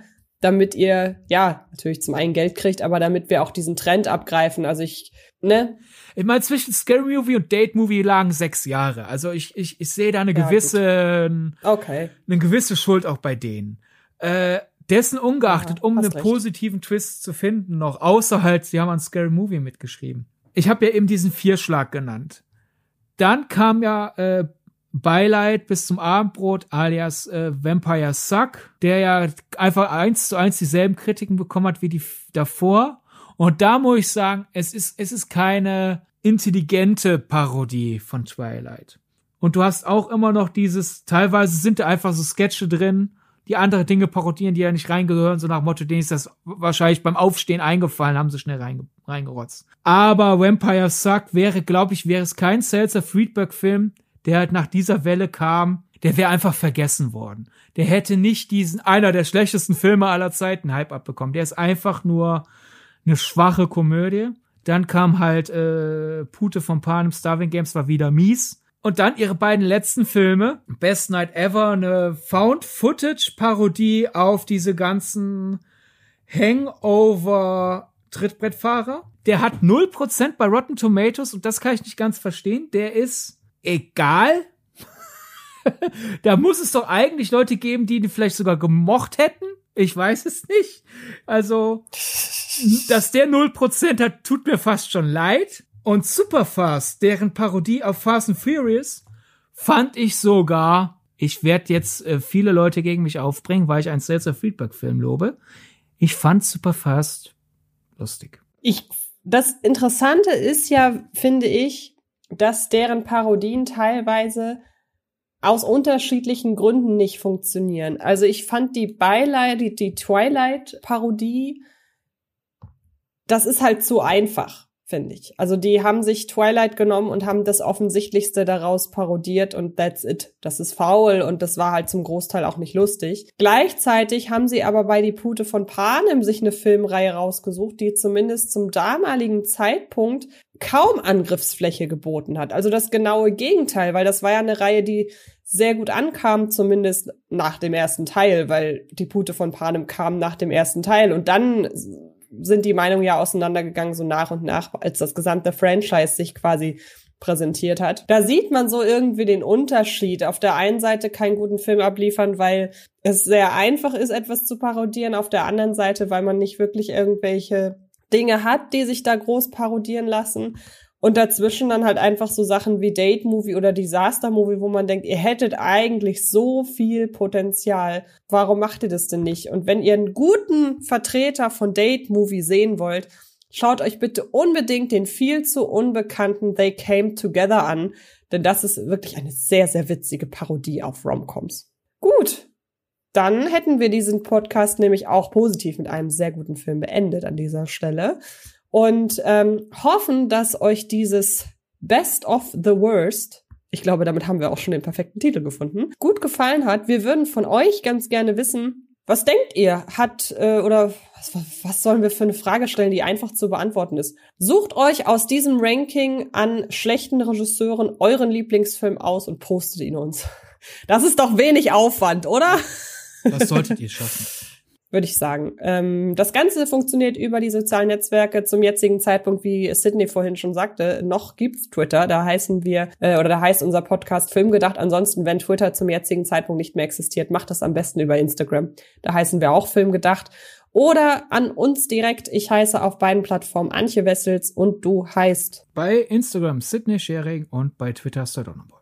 Und ähm, ich bin wahnsinnig gespannt, wenn wir aus dem Urlaub wieder da sind, wo wir zum jetzigen Zeitpunkt in zehn Tagen sein werden. Bin ich sehr, sehr gespannt, ähm, was es mit Twitter, ob, ob Twitter dann noch existiert. Wenn ihr das jetzt hört, wisst ihr es. Okay. Wir wissen noch nicht, was das Thema der nächsten Woche ist. Lasst euch überraschen, genauso wie wir. Und äh, wir hören uns natürlich trotzdem nächste Woche wieder. Bis dahin. Tschüss. Das war Filmgedacht. Ein Podcast von Fred Carpet. Mit freundlicher Unterstützung der völlig filmfanaten Köpfe von Anche Wessels und Sidney Schering. Film gedacht kann Film gelauscht werden. Und zwar auf allen gängigen Podcast-Plattformen.